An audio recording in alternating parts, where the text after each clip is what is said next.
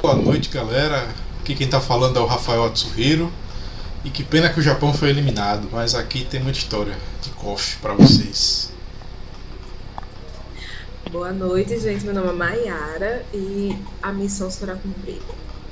Boa noite, pessoal. Aqui é Ricardo Rosa, o tio Rica. E se você não sabe a correlação entre um vale transporte, um pastel caldicano ou três fichas, meu amigo, você não viveu. Boa noite, meu nome é Daniel e eu já perdi as contas de quantos trocos de pão foram desviados na minha vida. Bom, boa noite pessoal, meu nome é Eduardo, aqui convidado para participar do podcast com essa galera, né?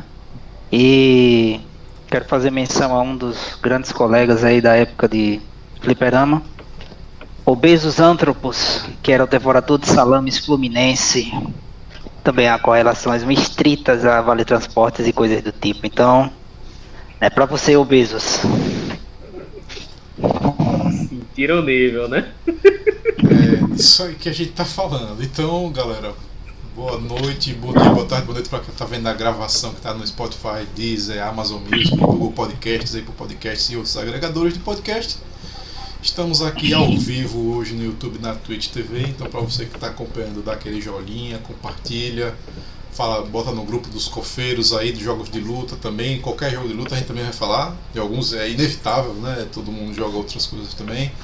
Mas principalmente vamos falar um pouquinho sobre essa questão de histórias de fliperama, histórias de que quem joga KOF, os chamados cofeiros, que vez ou outra estavam espalhados por aí em Aracaju, em alguns grandes locais é, que a gente vai conversando também, personagens dessas épocas também, e vamos conversando um pouquinho.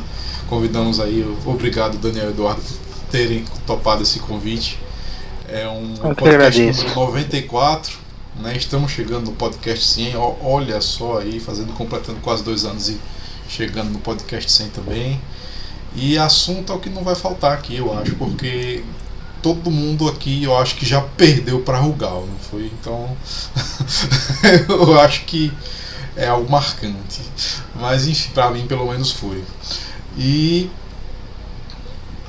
vamos começar então, acho que eu gostaria de começar um pouquinho sobre até a capa do podcast, que foi justamente falar um pouco sobre o livro e como surgiu a ideia de fazer o livro.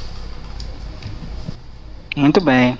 É, a ideia de fazer o livro foi baseada num- numa necessidade de se ter um memorial, de resgatar as memórias do tempo em que eu jogava com os meus amigos ali na década de 90, entre 1997 até, o, até os anos de 2000, 2005, por aí, entre 97 e 2005, foram que cobrem as The Kings 94, 95, 96, 97, 98, 99 e 2000.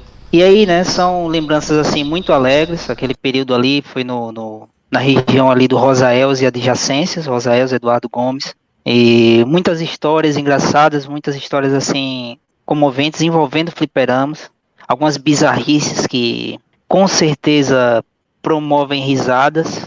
E eu achei que isso que seria interessante é, registrar isso, porque é algo que deve ser imortalizado, né? Você depois de tanto tempo, a maioria dos caras hoje, assim, a nossa faixa etária, entre 35 e 40 anos de idade, ou poder pegar o livro, ler e relembrar essas coisas assim, poder desfrutar novamente né, daqueles momentos maravilhosos que foram quando andávamos nos fliperamas. Então a ideia basicamente foi trazer esse memorial, foi a imortalização eh, do período em que éramos adolescentes e praticávamos ali nossas travessuras, sempre com base na The King e nos fliperamas.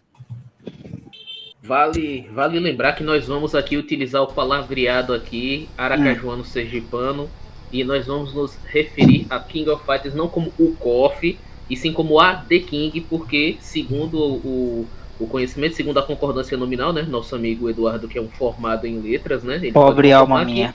pode Pobre confirmar que a concorda com a máquina The King, né? então seria a The King, né? É isso, é. as- os nossos grandes entendedores do assunto aqui em, em Sergipe. a Koff, ela, assim, e assim por diante, né? Devemos tratar como uma Miss, como uma dama, então Isso. vai ser sempre com muito glamour, né? O tratamento vai ser fantástico, vai ser lindo, lindo, um Achando deleite. que não ia ser family friend, mas vocês estão falando aí, então tá, então tá bom. Toda- to- trataremos trataremos Não, ele a começou, Madame então. Koff né? Trataremos a Madame Coffee com toda a vênia nesse. Suprema, suprema, podcast, né? suprema. Como é que diz mesmo lá no direito? Mutatis mutandis, ela é perfeita.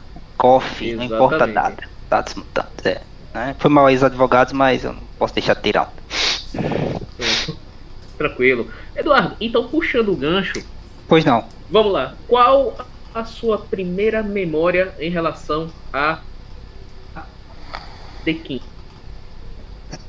Perdoe-me, deu uma, deu uma, uma cortada. Pode repetir qual a primeira memória em relação a. Qual a sua memória em relação a The King, assim, quando você pensa em King of Fighters, assim, que foi a primeira coisa que veio à sua mente, assim, porque todo mundo aqui, quando viu um, uma, uma The King pela primeira vez, né, vamos Uhum. manter fiéis aqui à forma que foi acordada, Sossegado. a gente tem uma mensagem, uma imagem que bate na minha cabeça. A minha foi, foi simples, eu lembro de estar chegando num, numa... num- vamos chamar de fliperama, né, na verdade era uma boca de fundo que tinha perto lá de Carvalho, Aham, né, aham, zona de tra... Exatamente, aham. que, inclusive minha mãe me batia quando sabia que eu tinha de jogar lá, mas isso não vem ao caso. Uhum. Aí, quando eu Inclusive, lugar chegava, cheguei comum, lá, né?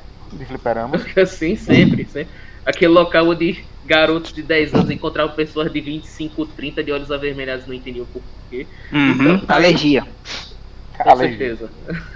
Aí cheguei lá, eu lembro que a imagem que me, me chamou a atenção foi a seguinte, eu, lembro, eu lembrava de ter visto um cara, você vai reconhecer, né? Os cofeiros e plantão das, das antigas vão reconhecer, que era ver um, Uhum. um homem de kimono abaixado, um cara tirando onda, um cara de terno, esse cara de terno rasgando o próprio peito e eu dizendo, eita porra!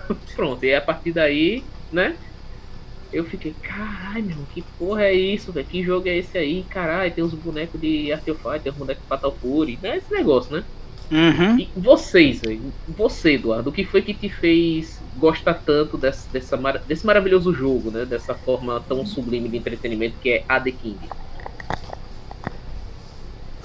Foi uma disputa entre Samuel e Chupacabra na The King of Fighters 97. É, ele era acostumado a jogar com o trio, não o trio Orochi, mas dois personagens Orochi, que era Leona e Ori. Ele pegava Benimaru Nikaido, que era o trio da morte ali. Ninguém ganhava deles porque as almas que tinham ali ou eram pobres, ou, eras, ou eram fracos, ou eram de todas as, as condições sociais desfavoráveis para tirá-los, né? E nesse dia Samuel ele apareceu lá o, no Rosaelzinho, não, não havia uma concepção rebuscada de combate, tipo combos mortíferos ou coisas nesse sentido, era, era aquele basicão mesmo, jogava-se como se jogava Street Fighter. Pesada soco magia, pesada soco giratória, abriu a guarda mortal. Era basicamente isso. E Chupacabra era bastante temido ali na, na, na região. Jogava com esse trio que eu, que eu mencionei. E nesse dia foi o primeiro dia que eu tive contato com o Samuel. Nós, no, na verdade, não tive contato, mas foi o primeiro dia que fomos juntos ao fliperama.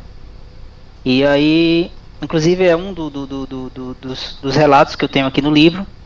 Ele olhou pra mim ele tinha 10 moedas de. Ele tinha 10 centavos em 10 moedas de 1 centavo e eu tinha 10 centavos inteiros. A gente trocou os 10 centavos, a pobreza era extrema naquele período. E aí ele disse, olhou a, a forma de, de jogar de chupa-cabra e disse assim, não, esse aí é tranquilo para tirar. E aí eu não sei se ele queria maximizar a humilhação dele ou trabalhar o princípio de fé em nós. Eu fiquei confuso naquele momento ali. E simplesmente eu obedeci, a gente colocou a ficha, América era o repassador aquela época, e aí ele tirou numa facilidade impressionante aquele que ninguém conseguia tirar no bairro, utilizando Blue Mary, Goro Daimon e Clark Steel. Aí, observando aquela técnica de combate, os balões bem encaixados mortais, sequências utilizando pesada, soco, frente no soco fraco e terminando com mortal, magia, balão, etc. Aquilo ali me encantou e enredou meu coração como numa paixão adolescente por uma menina ali, que no caso foi a The King of Fighters 97. A minha primeira música. É, colocando aí. Ah, primeiro, primeiro ponto a se destacar uns apelidos, né, pra, pra época de fliperama, né? Eles são É, fortes tipo, no livro. Você, você, não era, fortes. você não era conhecido pelo seu nome, você era conhecido pelo seu apelido. Exatamente, Sim. exatamente. Ou algo de muito ruim é um defeito. Bem, que daria no mesmo, mas. É, né? Não, deixa de ser uma qualidade, né? É, Pois é, isso que é pois é. Depois Pois a é. evolução dos apelidos foi você ser chamado pela sua profissão, né? Que aí, tipo, você chegava, o cara chegava lá no, lá no centro, por exemplo, aí, hoje é Barbosa! E, tipo, Hoje é a Barbosa. Nós temos negros jarbas, né, no Rosael. E aí, Marco, era G beleza? Barbosa, G Barbosa, Cobrador, Cobrador. Cobrador, é. Era tinha Coxinha, que era o cara que vendia salgadinho. isso. Ai, ai, velho. Então, Era minha maravilhoso. primeira experiência com, com, a, com a Coffee foi num fliperama aqui na esquina da, de casa. Eu não tinha, não tinha mínimo manejo nem nada e resolvi jogar. Que nem um, que nem um, um guri que joga pela primeira vez, né? Ralando o controle feito um animal. Só que aí eu consegui ganhar dois personagens, dois personagens. Aí, sei lá, a partir daí eu fui meio que me encantando pelo negócio. Sabe? Ah, pô, isso é você começou a achar divertida a coisa, e perdão pelo cachorro. É, Tudo bem. E isso foi fazendo eu gostar de, de jogar. Fora que uma coisa que tinha muito nos bairros, né, como o próprio, o próprio Eduardo falou, era a rivalidade, né? Tipo, você saía de um bairro para jogar com o pessoal de outro bairro. É, você é, você acabava dentro do seu bairro mesmo criando criando rivalidade, vocês marcavam no mesmo horário para ir jogar, ou você ia no horário que sabia que, que o seu rival ia estar lá, e a partir daí a coisa foi crescendo. Tipo, sei lá, várias das amizades que eu tenho hoje foram, foram por conta do fliperama. Pô, eu conheci Daniel do Fliperama. Exato. Você tira por Eu aí. conheci Rick jogando videogame. Foi na casa da Arilo, não foi? Exatamente. Na casa de Sul. Exatamente. Foi num, num proto. Um proto Clash of Friends aí. É, dá, dá o quê? Mais de 20 anos, não é, Rick? É, tem mais de 20 anos, né? Porque o primeiro Clash of Friends foi feito em 2000, 2004, mas foi na casa de, de, o- de obesos, e aí ele não... É. E aí eu perdi essas gravações. E o segundo foi feito lá na garagem da casa da minha mãe no dia 20 de novembro de 2006. 20 de no... Exatamente, 20 de novembro de 2006. Aí Foi feito o segundo, e até então, toda vez que eu viajo, né, a gente se reúne e, né, trabalha ali, joga junto, mantém essa comunhão através do Clash of Friends, né? Acabou virando esse evento aí, o conflito de amigos. Que eu não sei por que diabos até hoje a gente não fez que nem os, os, os sem vergonha do, do Mortal Kombat e botamos um, um K nesse Clash, né, velho? Só pra fazer o coffee, né? É, Assim, pois não é, foi uma, foi uma falha terrível. Aí beleza. terrível. Aí, eu gostaria também de pontuar, gente, que assim, a o pessoal que tá aí no chat, Thiago, Hugo, deixa eu ver quem mais chegou por aqui. Vamos lá, deixa eu ver, vamos lá, participantes. Tiago, Tiago que também, eu penso que o Tiago que do Baca Sentai, que participou já do programa conosco. Também temos aqui o Kenkakuku, temos mais gente. E é o seguinte, o Tiago que também é cofeiro, também jogou bastante, inclusive eu vou fazer aqui uma denúncia, ele deu bolo Ih, no. Clash of Friends Acho quando foda. foi quando foi É mesmo, quando foi é mesmo. convocado. Três clashes, né? É esse safado. Três clashes. Mas, mas assim, que Thiago também, a gente, a gente uma vez estava jogando em um local, acho que foi no Siqueira, acho que foi no Siqueira Campos, a gente tava com um amigo da gente, Thompson, Uhum. e que Thompson levou a gente em um fliperama. Toda, todo o bairro tinha um fliperama que ficava num muquifo, um lugar totalmente escondido, na garagem de alguém, e que a gente ia jogar lá um preço baixo. Não, vamos jogar aqui, porque aqui a ficha é mais barata. E que chegavam uns caras estranhos. E a gente tava jogando lá, pô. A gente tava jogando, acho que eu tinha saído da escola técnica, eu encontrei com foi coisa assim. Uhum. E a gente jogando lá, jogando. E do nada, cara. Aí, aí, Andrei também. Bem-vindo, Andrei. E do nada, cara, eu peguei um boneco lá aleatório e tal. Porque assim, para as pessoas que não conhecem o KOF, diferente do Street Fighter, em que você já sabe quais são os personagens necessariamente fortes, todo mundo sabe que Gaio é forte pra caramba. Guile, né? Todo mundo sabe que Ryu é forte pra caramba, todo mundo sabe que Ken é forte pra caramba, todo mundo sabe que quem joga com Blanca é apelão, quem joga com Bison só vai dar balão, essas coisas. Só que off tem uma coisa que é interessante, que muitas vezes você consegue adaptar seu jogo ao jogo do, do adversário. E Isso. muitas vezes, cara, por uma questão de hábito, por- ah, eu sempre joguei com os bonecos do Arcade Fight, sempre joguei com os bonecos do, do Fatal Fury. Eles não sabem que certos bonecos ou bonecas que estão presentes no jogo são muito bons. Tipo, eu jogava com Shizuru, a galera não sabia de Shizuru. É um personagem que é B do B do B, embora seja importante na história. Ana Paula, né? É Ana Paula Padrão, a própria, como a gente é. É, a gente dá uns apelidos com os personagens que, cara, é. Mas vamos lá. E aí, é, jogando tal. E nisso eu tava vendo um cara do. Eu ganhei uma ficha lá. E eu vendo o Thiago jogando o KOF 90, a KOF, a The King 99 do meu lado. E o cara que tava jogando com ele inchando, inchando, inchando, inchando, puto, puto, puto. eu, tranquilo. E o cara puto, puto, puto. Beleza, né? Tem, tem gente que tem esse jeito. E do nada, a gente num local totalmente estranho, totalmente insalubre, com uns caras que deviam dar uns dois de, dois pra, de altura mais que a gente, dois de largura mais do que a gente. Thiago me solta a pérola. Ei, brother, vai embora não. Fecha a décima derrota aí, velho. É pedir pra morrer sorrindo, velho. Doido, você não vai ver se Siqueira Campos, velho. Aí Tá disse, "Thiago, louco." vambora. Na boa, vambora. Ele, Não, mas não, vambora. Só isso, vambora. Vamos pegar É. nosso bico. Aí eu lembro de uma frase de. Momentos Eu antes da merda acontecer. Porra. É, eu lembro de uma frase de. Foi Megatron. Olhando assim atônito pra Optimus Prime enquanto estava esbagaçado no chão. Ele tinha acabado de dar um balão em Optimus Prime. Ele olhou pra Optimus Prime, considerando o fato dele querer salvar os humanos, né? E disse assim: Optimus, eu não sei se é coragem ou se é loucura o que lhe move. Eu acho que é o que aconteceu com o Thiago ali, né? Não, no caso de Thiago foi ousadia mesmo. Pronto, eu só queria fazer esse, esse parênteses, esse aposto. Muito aqui. bem colocado, dá pra fazer uma aferição da situação mental dos cofeiros. É disso pra pior, galera, é disso pra pior. Eu vou só trouxer dois comentários aí do, do chat. Por favor. Um do, do Rai Mike aí, que eu me identifico com esse comentário, que é gosto de coffee, mas até hoje sou horrível. Que é basicamente isso. Meu, eu em coffee sou, sou isso aí.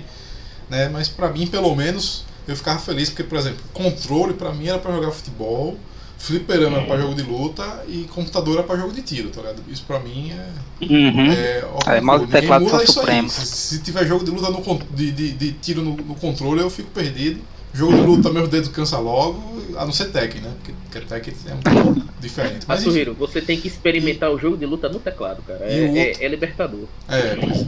E o outro também é o comentário do Andrei, que tinha um golpe que o nome era bairro industrial ou é piração minha, não? É, eu escuto, É, até existe. hoje escuto bairro industrial, inclusive fiz o já cosplay do jovem que fazia o, o bairro industrial no meu aniversário, inclusive. Inclu- inclusive, eu morei um tempo em São José dos Campos, em São Paulo, e eu já passei de ser morto ou matar, depender da- do ponto de vista, porque havia uma briga muito grande entre os paulistas e pelo menos eu que estava ali, né, de Sergipano estava ali na situação, e a briga era, né, uma briga semântica tal, se era área industrial ou bairro industrial, porque eles tinham uma área industrial lá, né, aí eles queriam dizer que era área industrial, eu digo, não, se você vê, o primeiro, aí eu começava com as minhas teorias malucas. Não, não, não. Se você perceber a fala de Clark, é uma oclusiva bilabial. É bairro, não é área. É bairro, bairro, bairro. Perceba quando o Clark fala, ele junta os lábios. É bairro industrial. É bairro industrial, não é área industrial. Ele não abre a boca, não é um. Entendeu? Ele tá fazendo canto gregoriano. Ah, não. Ele tá falando bairro industrial. Meu irmão, foi triste. E não convenci os caras, eles também não me convenceram, né? Mas não, não importa, é bairro industrial. Caramba. Rapaz, e assim, gente, só fazendo aqui, olá Raí, tudo bom? boa noite, tá? Pra quem não sabe, pra, só pra você ver como o Sergipe é um lugar muito grande, muito gigantesco. O Raí, que é grande amigo, Edson Ribeiro, do nosso amigo Kleber Trindade. E sim, é mais um representante da, da facção riachuelense dos jogos de luta e futebol. Aí, Raí, que conhece o grande. Raí, é, eu vou pedir, só que você não precisa falar nada, manifeste-se com a risada se quiser, mas nós chamamos alguém aqui de. Como era o, o apelido do cara dos controles? Era no. ah, Qual foi o nome que você lembra, Estripador, favor? estripador de manches. Você sabe ele? de quem nós estamos falando, não sabe? É, o estripador de manches. Estripador de manches. Ele mesmo, estripador de manches.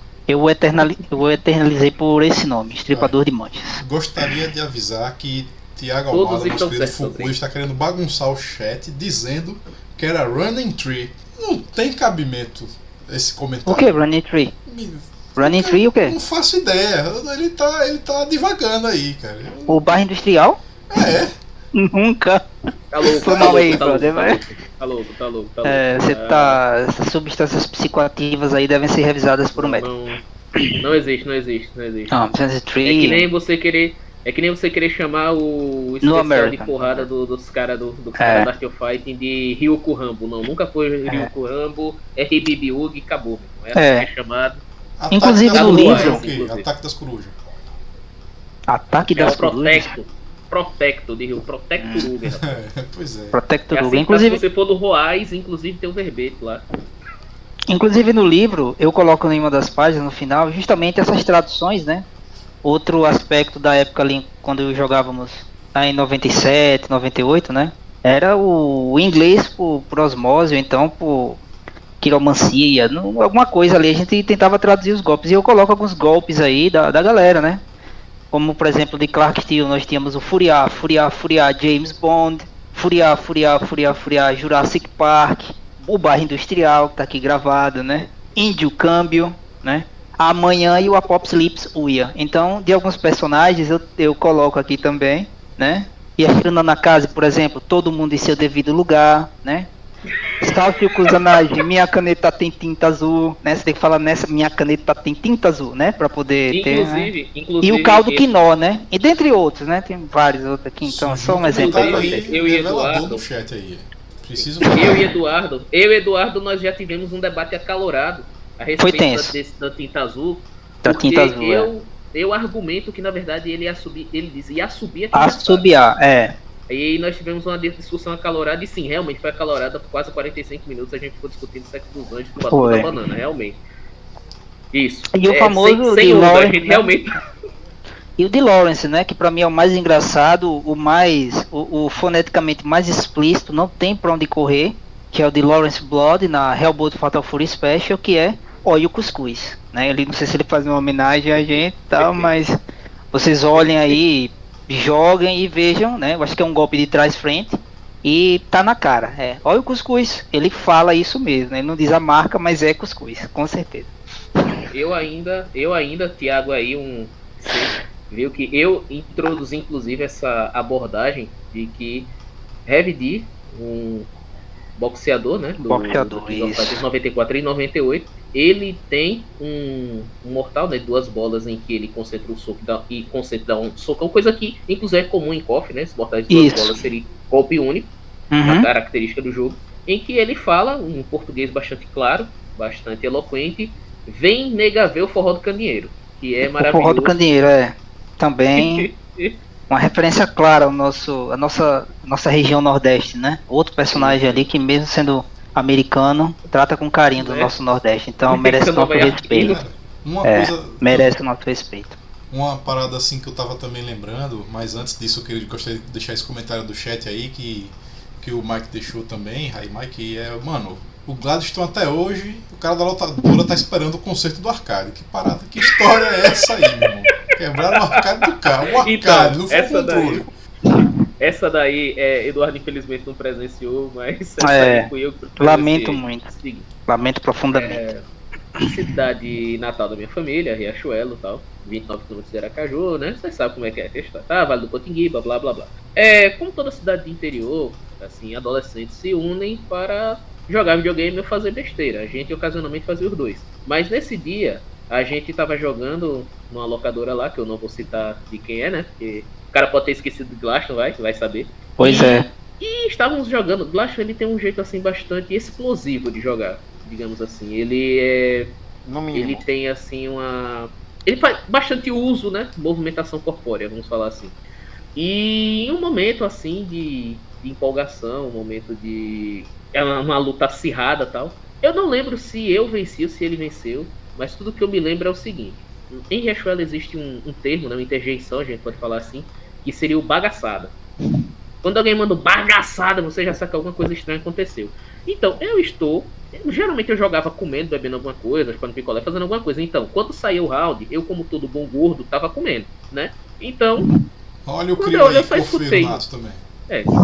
Aí eu só escutei um bagaçada. E quando eu olho para o meu lado, e está Gladstone com o a mancha e a alavanca do controle 2 na mão, dizendo bagaçada, meu irmão, essa porra que quebrou. Eu olho assim. E assim, eu tive a reação que todo, toda pessoa segura de si e, e consciente da, da, da, da situação teve. que foi estourar copinho indo pra caralho e dizendo pro canal da locadora que ele tinha escondido. e eu não sei se o cara foi cobrado para de glacha, eu não sei. Eu sei que misteriosamente ganhei meu dia, não sei se ganhei a luta, mas é que essa história que já deve ter uns 17 anos, volta e meia vem à tona. Sempre que alguém diz, ah, velho, acho que eu vou comprar um controle arcade, aí ele vai botar glacha pra jogar, não, né? Aí, aí ah, o meu não empresta nem a pau, tá louco? Eu até ponho em risco a minha vida sentar ao lado dele para jogar, mas a gente assim, né? Não, pela coque tudo fazemos, né? Então. Não, relaxa, o hoje ele, Valeu, ele é jogador nada... de, de, teclado. É, é. Ele é jogador ah, tá. de teclado, relaxa. É. Ah, tá, tá bom. E é uma, uma coisa que, pegando um pouco o gancho no que o Rica fala, ou o pessoal tá comendo, jogando, ou tem o um maluco, que é aquele maluco que merece todo o ódio do mundo, que é o cara que deixa o cigarro na mão e joga no primeiro controle, porque se você passar a divisória, você vai se queimar com o cigarro dele. Ei, velho. Estratégia de retardamento. Ah, cara, eu já sofri altas estratégias no centro. Isso aí é estratégia, isso aí não é desleixo não, isso aí é malandragem. Cara, então, uma coisa que eu também queria lembrar, até com a chegada aí do finesse, aí, né? Crio, que o, o Shopping Jardins esse ano completou 25 anos, né?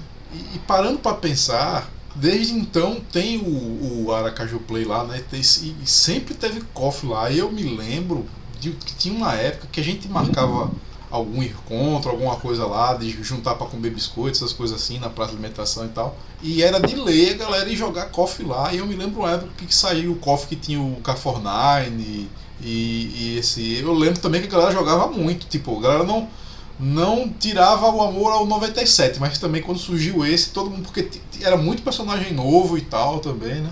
Queria vocês, vocês pegarem essa época aí, como é que era, como é que vocês lembram dessa eu, época. Eu vou um pouquinho além. A gente ia tanto lá que o, o, o gerente da época chamava a gente pelo nome. tá ligado? Altas vezes. Inclusive jogava contra a gente. Thiago tá aí pra comprovar. É, mas aí a gente tava em desvantagem, né? O cara tinha ficha infinita e a gente não, né? Gente, só me tirei uma dúvida. quebrar o sistema. Aracaju Play era o, o espaço do shopping? O é o flipper do shopping. Aquele que fica ao lado da Praça 2 lá. É. Shopping Jardim, no caso. Shopping. Então era isso. Mas essa estratégia de segurar o cigarro, né, Daniel? Não é? É. E nós já vimos disputas assim. Que o seu cofre, jogo de luta, nós vimos descambar para lutas reais lá de fora do fliperama, não foi? Algumas vezes. A materialização né, do combate, a materialização do combate. É. Nós é? já vimos vimos a aplicação do Foucault, né, do Vigiar e Punir, que uma vez nós estávamos jogando e um brother saiu Ô, louco. Porque o cara jogava com os policiais, fez alguma corridinha, entrou no fliperama que, onde tinha um policial. O cara olhou pro cara, olhou pro outro policial, vinha entrando, foi junto com o cara e saiu o cara já simples assim. Entendeu? Foucault, Foucault. Aí o dono do fliperama, porra, bicho, com tanto lugar pra você correr, você corre lá pro teu policial, você é muito burro, velho. Detalhe, o dono do fliperama ainda dizia isso pro cara, velho. Olha, eu já vi trombadinha, burro, mas você é demais, velho. O cara ainda toma esculacho do dono fliperama. Meu Deus! você tá por fora, Dayara. Aquilo ali forma caráter, rapaz.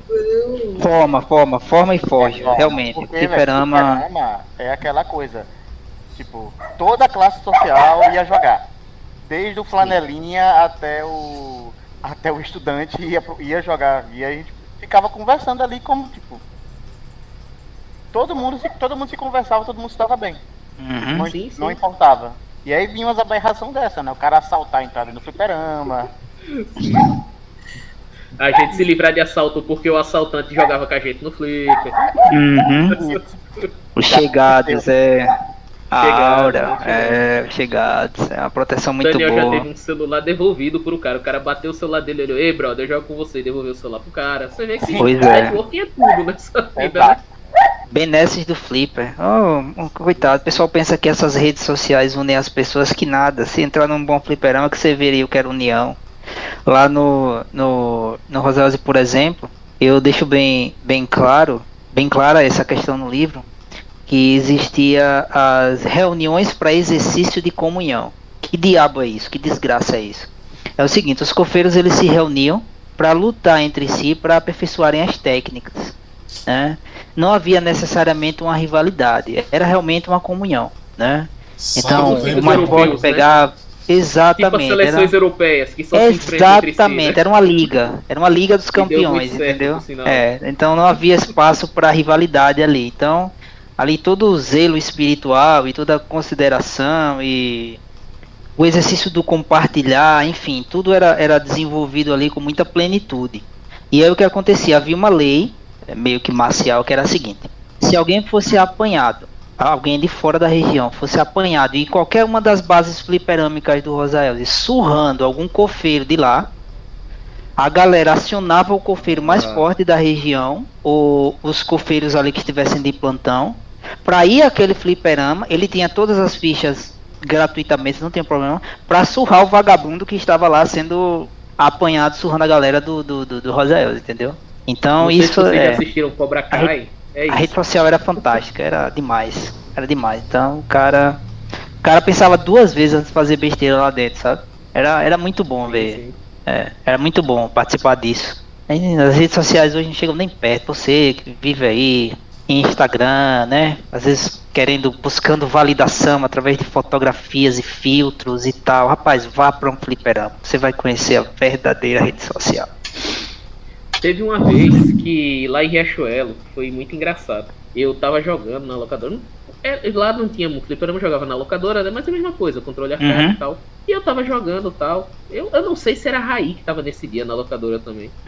E que assim, Raí, pra quem é um grande apreciador de GTA aí, adora. E a gente, aqui eu jogando e tal, conversando com ele e tudo. E assim, eu ganhava uma, ganhava outra, ganhava uma, ganhava outra. E nisso chega um, um brother botando uma pilha da porra. Inclusive foi assim que eu conheci. Ah não, Raí não tava não. Quem tava eram outras pessoas. Foi assim que eu conheci o Glatman, que a gente tá falando, né? O grande, Uhum. grande que Estripador. tava jogando tal, jogando, jogando, jogando, jogando, jogando, jogando. E nisso, ah, não sei o que, ah, o cara aí tá tirando todo mundo, não sei o que, o. E chegou um cara pra jogar comigo. Um cara que jogava bem pra caramba. Isso Street Fighter, né? A gente jogando, pá, pá, pá, pá, o o o. E assim, eu apanhando pro cara, eu digo, beleza. Tava aquela parede, né? A gente ia com os cinco, Quem, quem ganhar três primeiro leva, tava 2 a 2 aquele negócio, eu disse, cara, tem que usar o jogo psicológico aqui. Derrubei o cara jogar de Akuma, jogar de Akuma, eu disse, brother, você tomar rasteira, você morre, viu? Aí, velho, isso é Velho, o cara fica puto, né, velho? O cara com Sagat, eu com Trisco de Life, eu bicho, você tomar rasteira, você morre. Eu com três barras, pô, dei a rasteira, o cara caiu. Ajuda. Dá uma de louco, vou dar uma de louco, vou apagar a luz. Se o cara não souber tratar, ele morre. Porque a gente jogando Street Fighter Alpha 2, você confunde o mortal com o teleporte dele. Ele fica Uhum. esperando morto e fica olhando com aquela cara de meu irmão, que porra é isso que você fez? Nisso, entra um cara, que era o que a gente chamava, que era um amigo da gente, não esse Thiago, era o Thiago de Riachuelo, que era, a gente chamava de Thiago Loura de Farmácia, que Uhum. ele era conhecido meu, ele morava perto de mim lá na Farolândia, jogava comigo. Aí o cara puto, Thiago, como é que pode uma porra dessa que não sei o que. o que?" Aí Thiago olha pro cara e diz, brother, você não lembra desse cara não, a gente jogou com ele faz uma semana. Aí foi que eu lembrei que eu tinha jogado com um cara aqui em Aracaju na casa de Thiago. O cara, inclusive, é Kleber, sabe? É o cara que eu tava jogando. Aí ele diz, brother, você, você tá puto assim, já sei até o que foi que aconteceu. Ele derrubou no canto, deu mortal de Akuma e você não pulou e se fudeu. Não foi isso. Velho, você, cai numa pilha da porra dessa, velho. É, você tá achando ruim, jogue com ele. Ele, não, não, não ganhei de Ricardo, não. Eu deixa ele for no futebol e esbagaço com ele. Se a gente for jogar Street Fighter, ele me esbagaça, que tá tudo por isso mesmo. Aí o pessoal viu, né, que, que a gente era amigo e tal, mas a galera engrossou pra cima de mim, velho. Tá? É, tomar uma chura é humilhante. né? Tomar uma chura é humilhante. Tá tudo ficou lá. Foi assim que eu conheci, inclusive, Kleber, que eu não enfrento no futebol, que eu sei que eu não tenho chance. E, por aí, vai. Kleber, que inclusive um grande, um grande apreciador do KOF também. É isso aí. Kleber, que infelizmente nos deixou, tá na Irlanda. Mas- Antes que pense que ele morreu, tá na Irlanda. Mas isso aí sim. Meu Deus, Agora- não, não usa essas frases, não que eu acredito. Chega a ter uma dorzinha no Então. coração. Bem, Não, tá agora, de boa, postou um dia desse aí no Instagram, tá tranquilo. tá ótimo. Tá, Se soubesse, eu fazia Tá uma visitinha a ele. belas, belas paisagens verdes e É, carnes, carnes suculentas e um frio de Ah. lascar. Eduardo, você, Pois não. um apreciador do KOF, me diga, cara, é, pois não. em relação aos jogos de luta tal, por que o KOF? Ah, poxa, essa pergunta, né? Vai emocionar assim e tal, né? Mas vamos lá.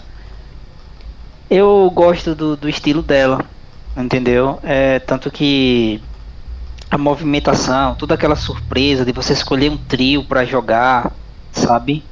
O fato de os trios serem formados por jogos de luta de outras franquias, os cenários, a beleza do, dos cenários, principalmente uma das, da, das copies que me que me chamaram muita atenção foi a 96, embora tivesse uma jogabilidade muito travada, né? Ela tinha meio com uma mistura de ela, ela tentava de uma certa forma é, expressar aquela barra ultimate que nós temos hoje da The King 98 Ultimate Match, né?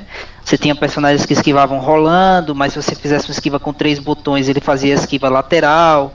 Enfim, mas eu achava muito bonita a, a questão da, da a questão dos cenários, a movimentação em si, as magias, o colorido, a dinâmica, enfim. E isso fez com que eu, até né, em relação a Street Fighter, eu, eu, eu, eu é, meus olhos eles se voltassem mais para The King mesmo, né?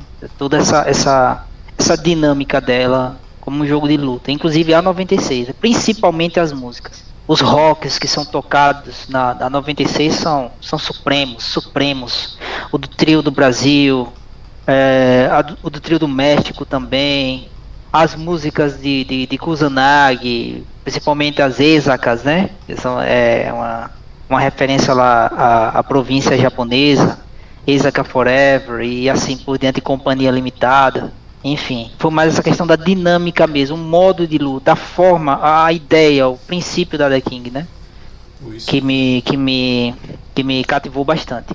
Isso você falou agora da questão dos até dos por ser jogos de luta, né? Eu lembro claramente, pô, Fatal uhum. Fury, tá ligado? Eu lembro que eu era garotão e tinha o. Pois é. O Fatal Fury lá, a galera jogava no Flipper e tudo. E depois teve um jogo com um monte de personagem e um monte de jogo. Eu olhava assim, pô, pois é. personagem pra caramba. Muito massa. Você Muito tem massa. uma variedade de, de, combinações ali que é impressionante, né, meu? Muito massa, muito massa mesmo. Não tem como, sabe? Não tem como você se entregar, não tem como você não não declarar um amor, não tem como você colocar uma aliança no dedo da KOF, é impossível isso, entendeu? Você tem que de alguma forma expressar todo o seu coração, sentimentos, você é um cara marrento e tal, não. Deixa o amor fluir e que seja pela daqui, que ela arrasa corações. É, o pessoal que não sabe também, Eduardo é um exímio jogador de Marvel vs Capcom, viu? Ah, acabou minha época de Marvel, mas eu jogava, eu gostava de jogar Marvel vs Capcom, principalmente a Marvel vs Capcom 2. Já fiz muito cara xingar minha mãe por causa disso. Sim, mas tô aqui sim. vivo até hoje, né?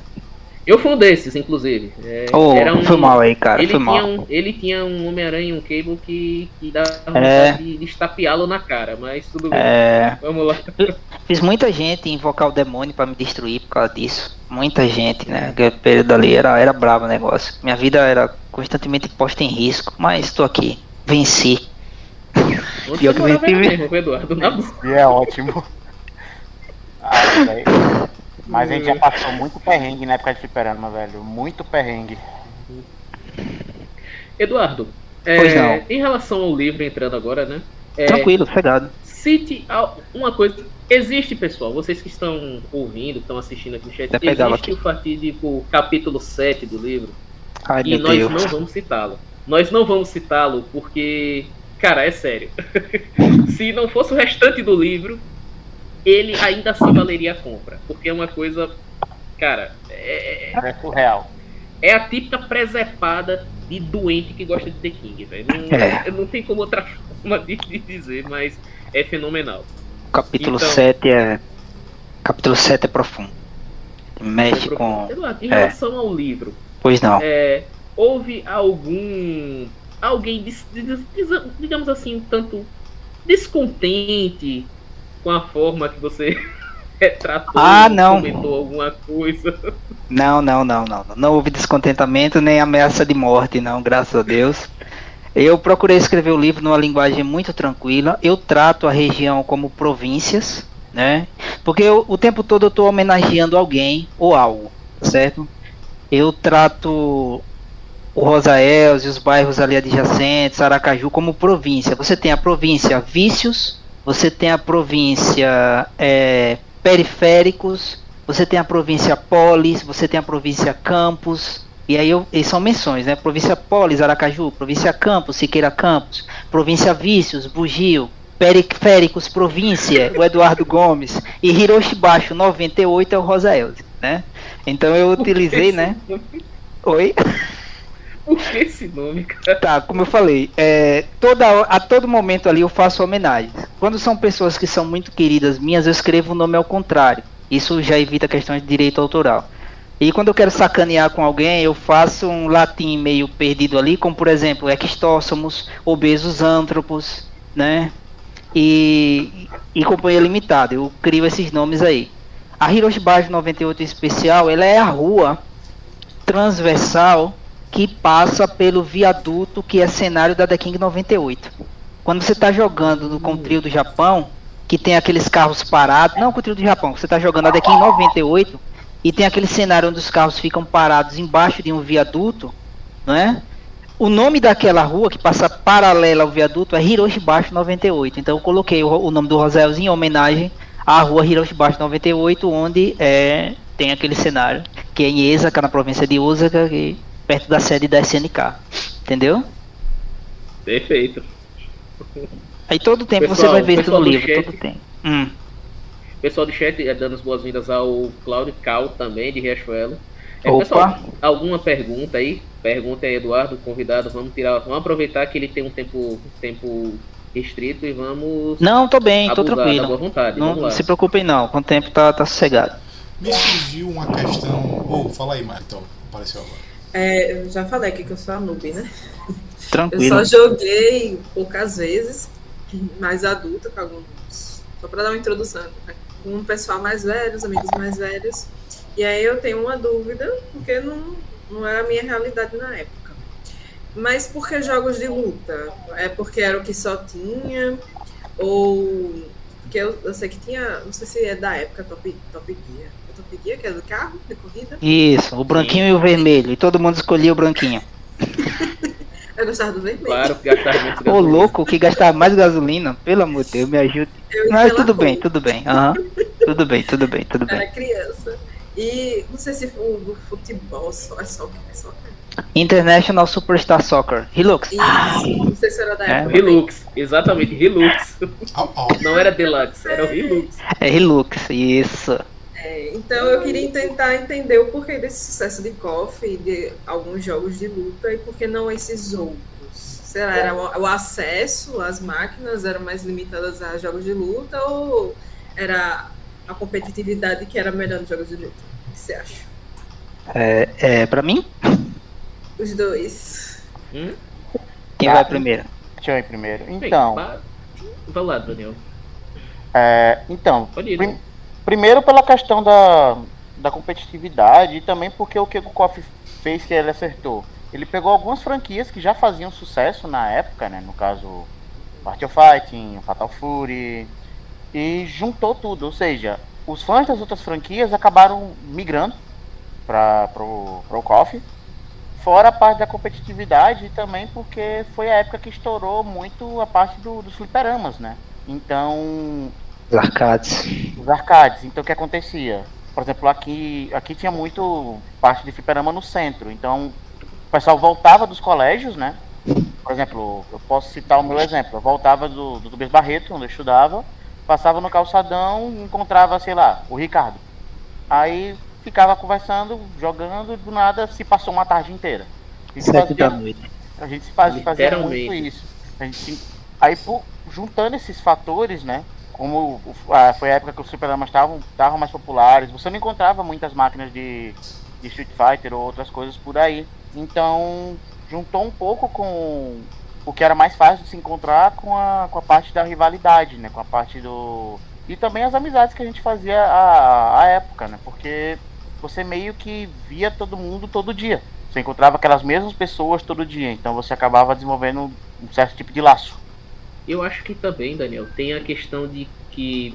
Assim, era. É, Top Gear é um jogo de habilidade, sim. Mas jogos de luta, principalmente esses jogos de arcade, eles têm comandos complexos. Eles exigem que você tenha uma noção de espaçamento, que você tenha uma questão de habilidade motora, uma questão de timing, de coordenação, de malícia mesmo, de você saber como induzir o seu, o seu oponente ao erro e de você saber se controlar, saber sair de uma situação de pressão. Então, ele como um jogo competitivo, ele é muito interessante, porque assim, eu acho, eu não, não vou não vou Quase um xadrez. dizer que é um xadrez. É um xadrez que exige uma coordenação motora. Exatamente. E é o tipo de coisa que é muito gratificante você vencer um oponente que joga bem.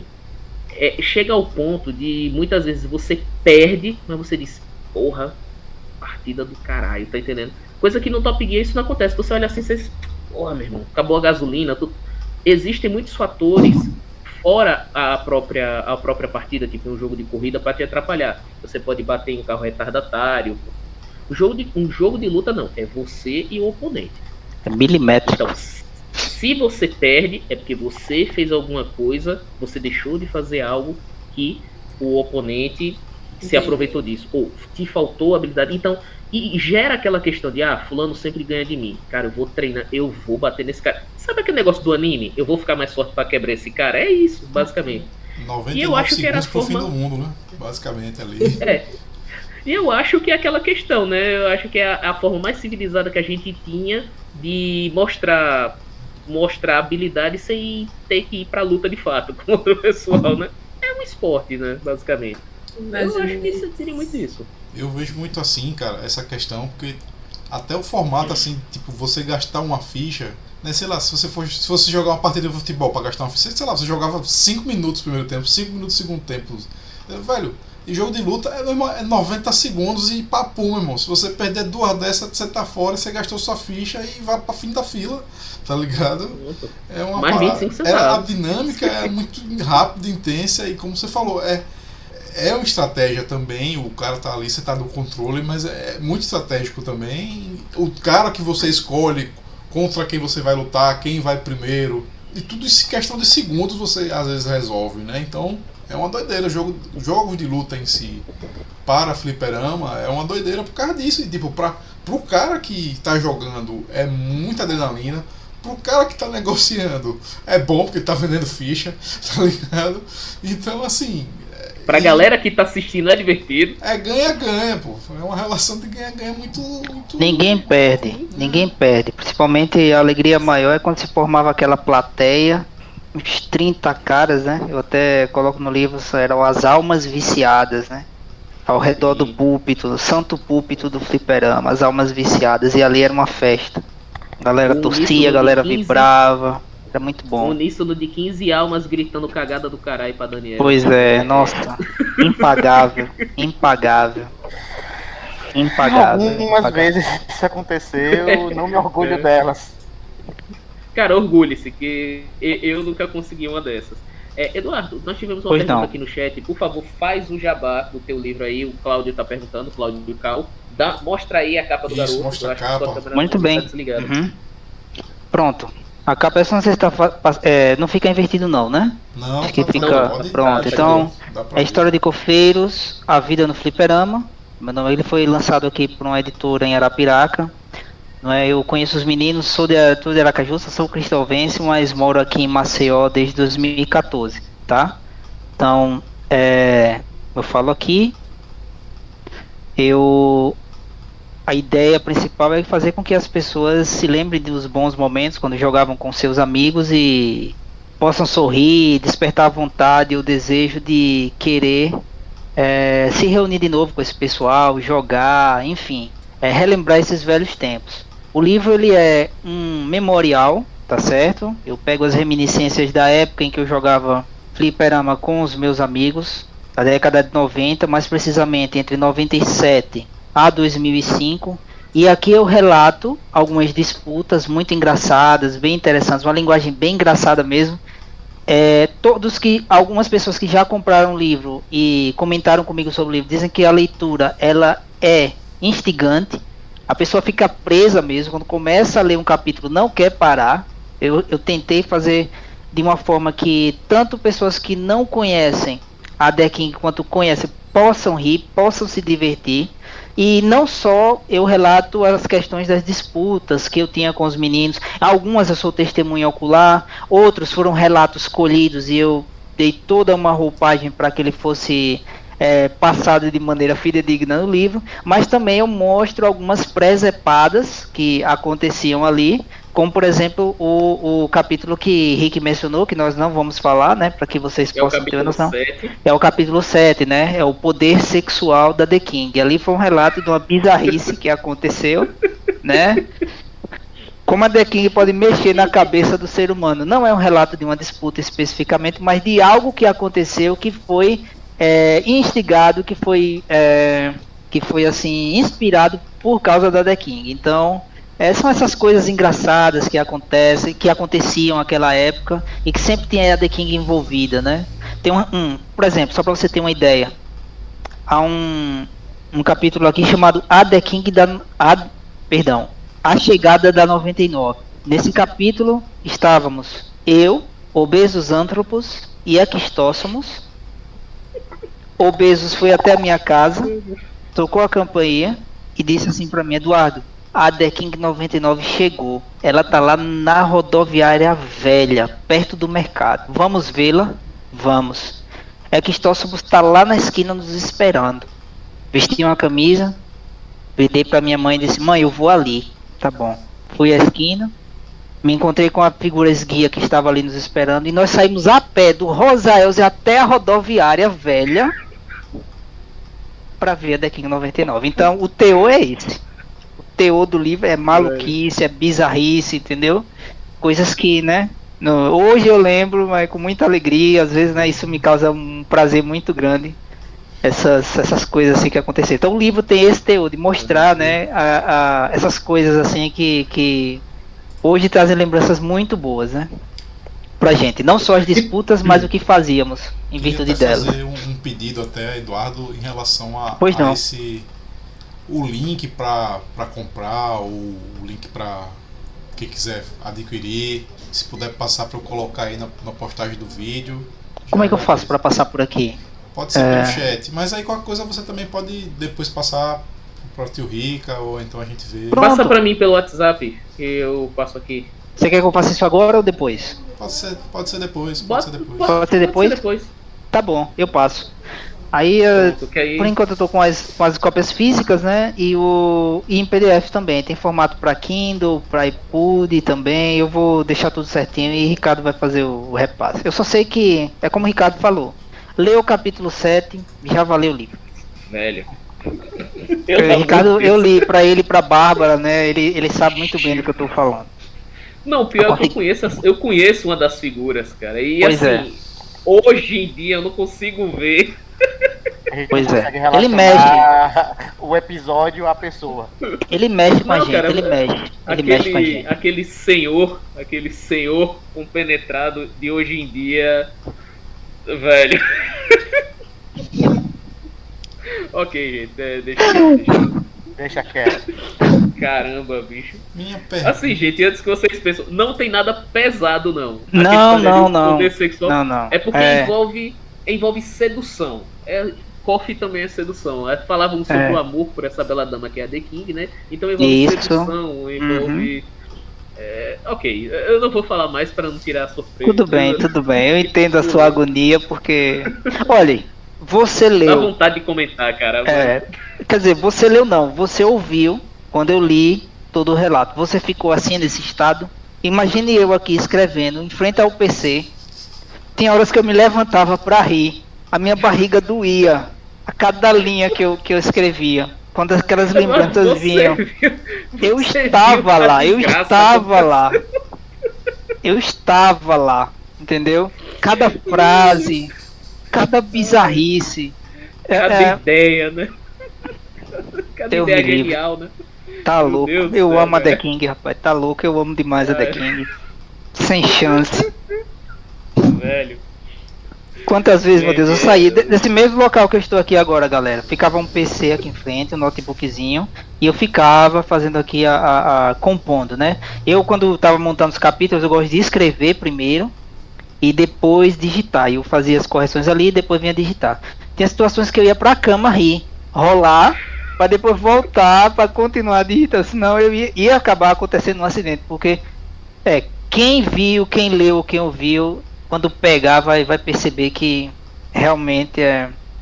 Inclusive eu estou escrevendo alguns capítulos para a segunda versão. Eu pretendo fazer uma versão revista e atualizada, né? E aí eu já vou falar de um namoro que acabou por causa da The King. O cara namorando com a menina, não vou citar o nome do camarada, né? Pronto, e... uma coisa para diz por aí. que ela tem Pare razão. por aí. Continue a história. Pare por aí. Tá Se bom, você tá quiser certo. saber mais a respeito dessa história, entre em contato bom, pelos tá bom. links de compra e adquira a sua visão. Sua versão. É, pois é, pois é. Mas não vai se arrepender não, né? Sabe? O livro tem um assim, tem um sentimentalismo muito muito grande para mim, não é questão, não, não se trata de questões monetárias. Claro, né? A gente tem que cobrir pelo menos o mínimo, não, não- é aqui uma questão assim de de venda e propaganda desse tipo e tal, mas é, para mim ele tem um significado muito maior, né? Porque é como muitos amigos meus que adquiriram disseram, Eduardo, você imortalizou o Rosa Elze. Você imortalizou a The King no estado de Sergipe. De uma forma assim bem sucinta, muito bem trabalhada, né? O livro ele é eu fiz todos os processos com a editora, ele tem o ISBN, tem um registro na Academia Brasileira de Letras. Sobre Eu fiz isso. tudo certinho. É, ele é um livro, tem o ISBN, tudo certinho, todo passo com a editora, questões de direito au- autoral, é, revisão para plágio. Ele é um livro, ele é um livro mesmo, como qualquer outro livro que você pega aí que tem todos os preceitos para ser editado, editado e publicado. Então, eu me esforcei para fazer algo realmente de qualidade, algo de prestígio, né, no, no que se refere à literatura. E se você digitar o ISBN, você vai ver meu nome lá, Eduardo Silva da Paixão, e a categoria do livro, né? Que é Memória, Aprendizagem e Reminiscência. Que é o caso dele aqui, como ele foi categorizado. Isso. Eu acho que deveria entrar na, na questão, na categoria de autoajuda, já que ensina. Também, poder espiritual, com certeza. Amor, né? Amor. Salvar casamento também, ele salvaria muitos casamentos, eu tenho certeza disso. Acho que uma mulher que pegasse esse livro para ler assim, ela ia entender o marido dela com a precisão jamais vista na face da terra, entender a loucura do outro é a chave para conviver com ele, né? Ela ia. Ô Mayara, desculpa Mayara, se eu causei algum. Eu já sofro com um jogador de LOL aqui. É, pois é, mas é. Mayara, Mayara, os jovens, os jovens só viciam no LOL porque não tiveram a experiência de entrar em um fliperama apertado, fedendo a cigarro, jogando a De marca fato. controle ruim. Só vou dizer De isso. fato, de fato. É, Era para ser uma pergunta. é, como é que você entende esse, esse sucesso do LoL? Como é hoje, né? A questão digital, que todo mundo mais se encontra digitalmente, não é algo tão íntimo e pessoal como era a- o fliperama. Ah, acredito que essa seja pra Rick, né? Não, não, é pra você. Pra Você é pra mim. Tá, eu, eu não. Eu não, eu não, tá- não, tudo bem, tranquilo. Não, porque, né, tá tranquilo. É, assim. É, eu não conheço muito acerca do LoL, mas eu entendo. A, é como Dota, né? São esses joguinhos de, de, de PC, não é isso? Nessa, nesse viés aí. O Dota e tal, é, com o nome do Counter-Strike e tal. Eu vejo que é, esvaziou- esvaziou-se muito o verdadeiro sentido de você jogar videogame quando a ênfase é muito dada essa questão online, porque a gente como ser humano, a gente sabe, tem, tem a noção de que nós nasce, nós é, fomos feitos, né, para viver em comunidade, para viver com o outro, para tocar, para estar junto, para interagir, aquela ideia do face a face. E realmente essa galera que vive nesse mundo mais digital é bom, diverte pra caramba, mas não tem aquele elemento do calor humano, sabe?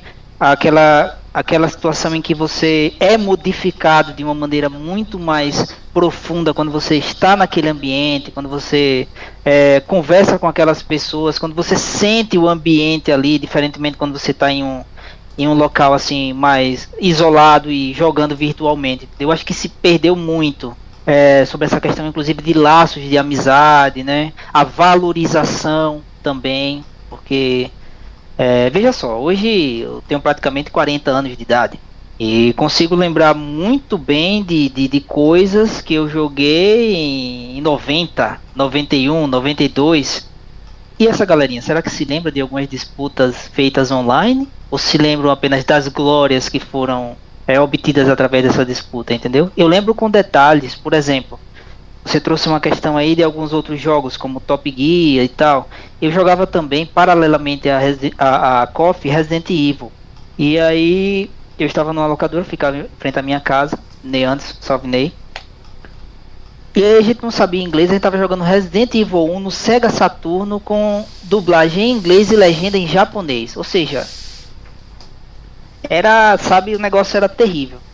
E aí, quando iniciou-se a jogatina, Jill, Wesker e Chris entraram na mansão. E aí, Chris foi investigar a sala de estar. Jill chama a atenção dele e diz assim: Chris, take care.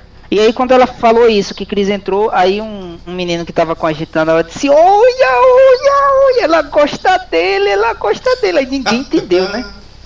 Ninguém entendeu, ela gosta dele, assim, como assim? Ela gosta dele.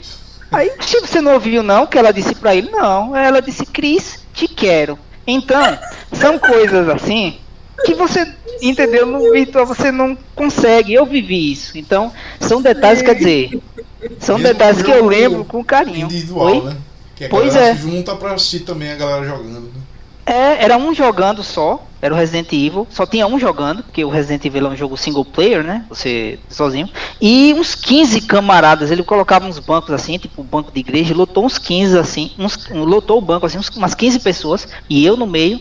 E aí aconteceu essa cena maravilhosa lá que não tem como esquecer, né? E aí tinha ali, a gente tinha vários tradutores capacitados para dar um sentido ao jogo, né? Até porque poxa, era dublado em inglês, com legenda em japonês, tinha que ser um C do outro mundo para fazer a tradução. Né? Era mais original ali. Né?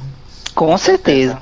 Então a gente perde muito isso, né? Assim, no, no, online também, você vê a galera, vê a expressão da, da, da face da pessoa ali, sentir o momento. Infelizmente há esse esvaziamento, né? É tanto, né, Eduardo, que quando o pessoal tem a chance, eles se unem, né? Eles, por exemplo, você vai ver uma final de um CBLOL, Campeonato Brasileiro de LOL, lota um estádio. O pessoal uhum. quer ter essa experiência de tal. Exatamente, é, eles procuram, anseiam por isso. Anseiam por isso, exatamente. é empolgante, é empolgante. Assim, eu hoje, hoje em dia, né? Hoje em dia não, né? Porque meu computador foi de base, né? Mas tudo bem, vamos nós. Mas assim, eu tava jogando um jogo competitivo online também. E assim, ainda há a questão de você fazer amizades, tudo. Mas realmente é uma dinâmica diferente. É tipo, é diferente, é muito diferente. Porque você vai ter um contato muito afastado com as pessoas uhum. infelizmente, né? Quando você ia no fliperama, tinha aquela questão de você ter o contato todo dia. Pronto, tem Daniel aqui, pô. Daniel aqui tá. É brother, 20 anos conheço o brother aí e a gente se batendo aleatoriamente no fliperama. Gladstone, Cal, Raí, Kleber, Josinei, todo o pessoal, Jorge, Anderson Boi, galera de Riachuelo, que era isso, pô. Eu ia lá cada 15 dias, a gente se juntava, gastava algumas horas, dedicávamos algumas horas do nosso dia jogando lá, fomentando amizade. Uhum. E é isso aí, cara. E quantas coisas foram, foram boas, quantas ideias foram trocadas, quanta, quantos problemas que um cara teve que pronto, na saída da locadora, porra, bicho, eu tô com um problema nisso aí, você troca ideia com o cara, o cara conversa contigo. Vocês se reuniram para jogar videogame. Exatamente, Depois, havia uma comunhão. Até que um dia o jogar videogame virava um pretexto para você ver seus amigos. Uhum, que, que é o que acontece, exatamente, que é justamente a, a, ideia com o livro, né? É, tanto que no, no só um adendo, né?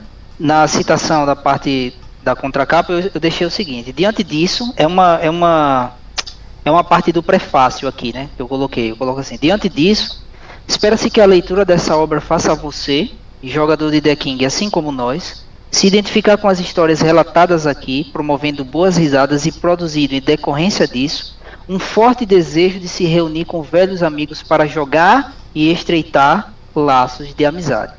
Que esse passeio resgate alegres lembranças das aventuras saudáveis e gostosas por você vividas durante sua infância ou juventude, ao jogar videogame, especialmente ao jogar coffee no fliperama ou em casa com os amigos. Então essa é a ideia, né? Eu também eu, eu, eu escrevi com esse viés de provocar essa vontade de ver a galera novamente, que é o que a gente faz com Clash of Friends, né? Eu acho que se a gente fosse colocar em termos percentuais, 90% do pretexto do Clash of Friends é a gente se ver.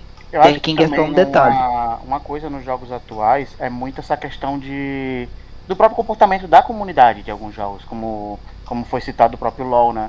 Porque, Uhum. por exemplo, essa questão do de ranking, de competitivo, beleza, você tem você tem a comunidade mais ativa com a empresa injetando cada vez mais, porque assim, uma coisa que tem que ser dado mérito é que a Riot mudou totalmente a forma de, de se ver o esporte atualmente. Só que isso teve como consequência uma comunidade cada vez mais tóxica dentro do dentro do LoL, por exemplo. Sei lá, se você faz a mínima jogada que a pessoa que tá jogando com você no ranking não gosta, você é um filho da puta, sua mãe não presta e é disso pra baixo. Uhum, uhum.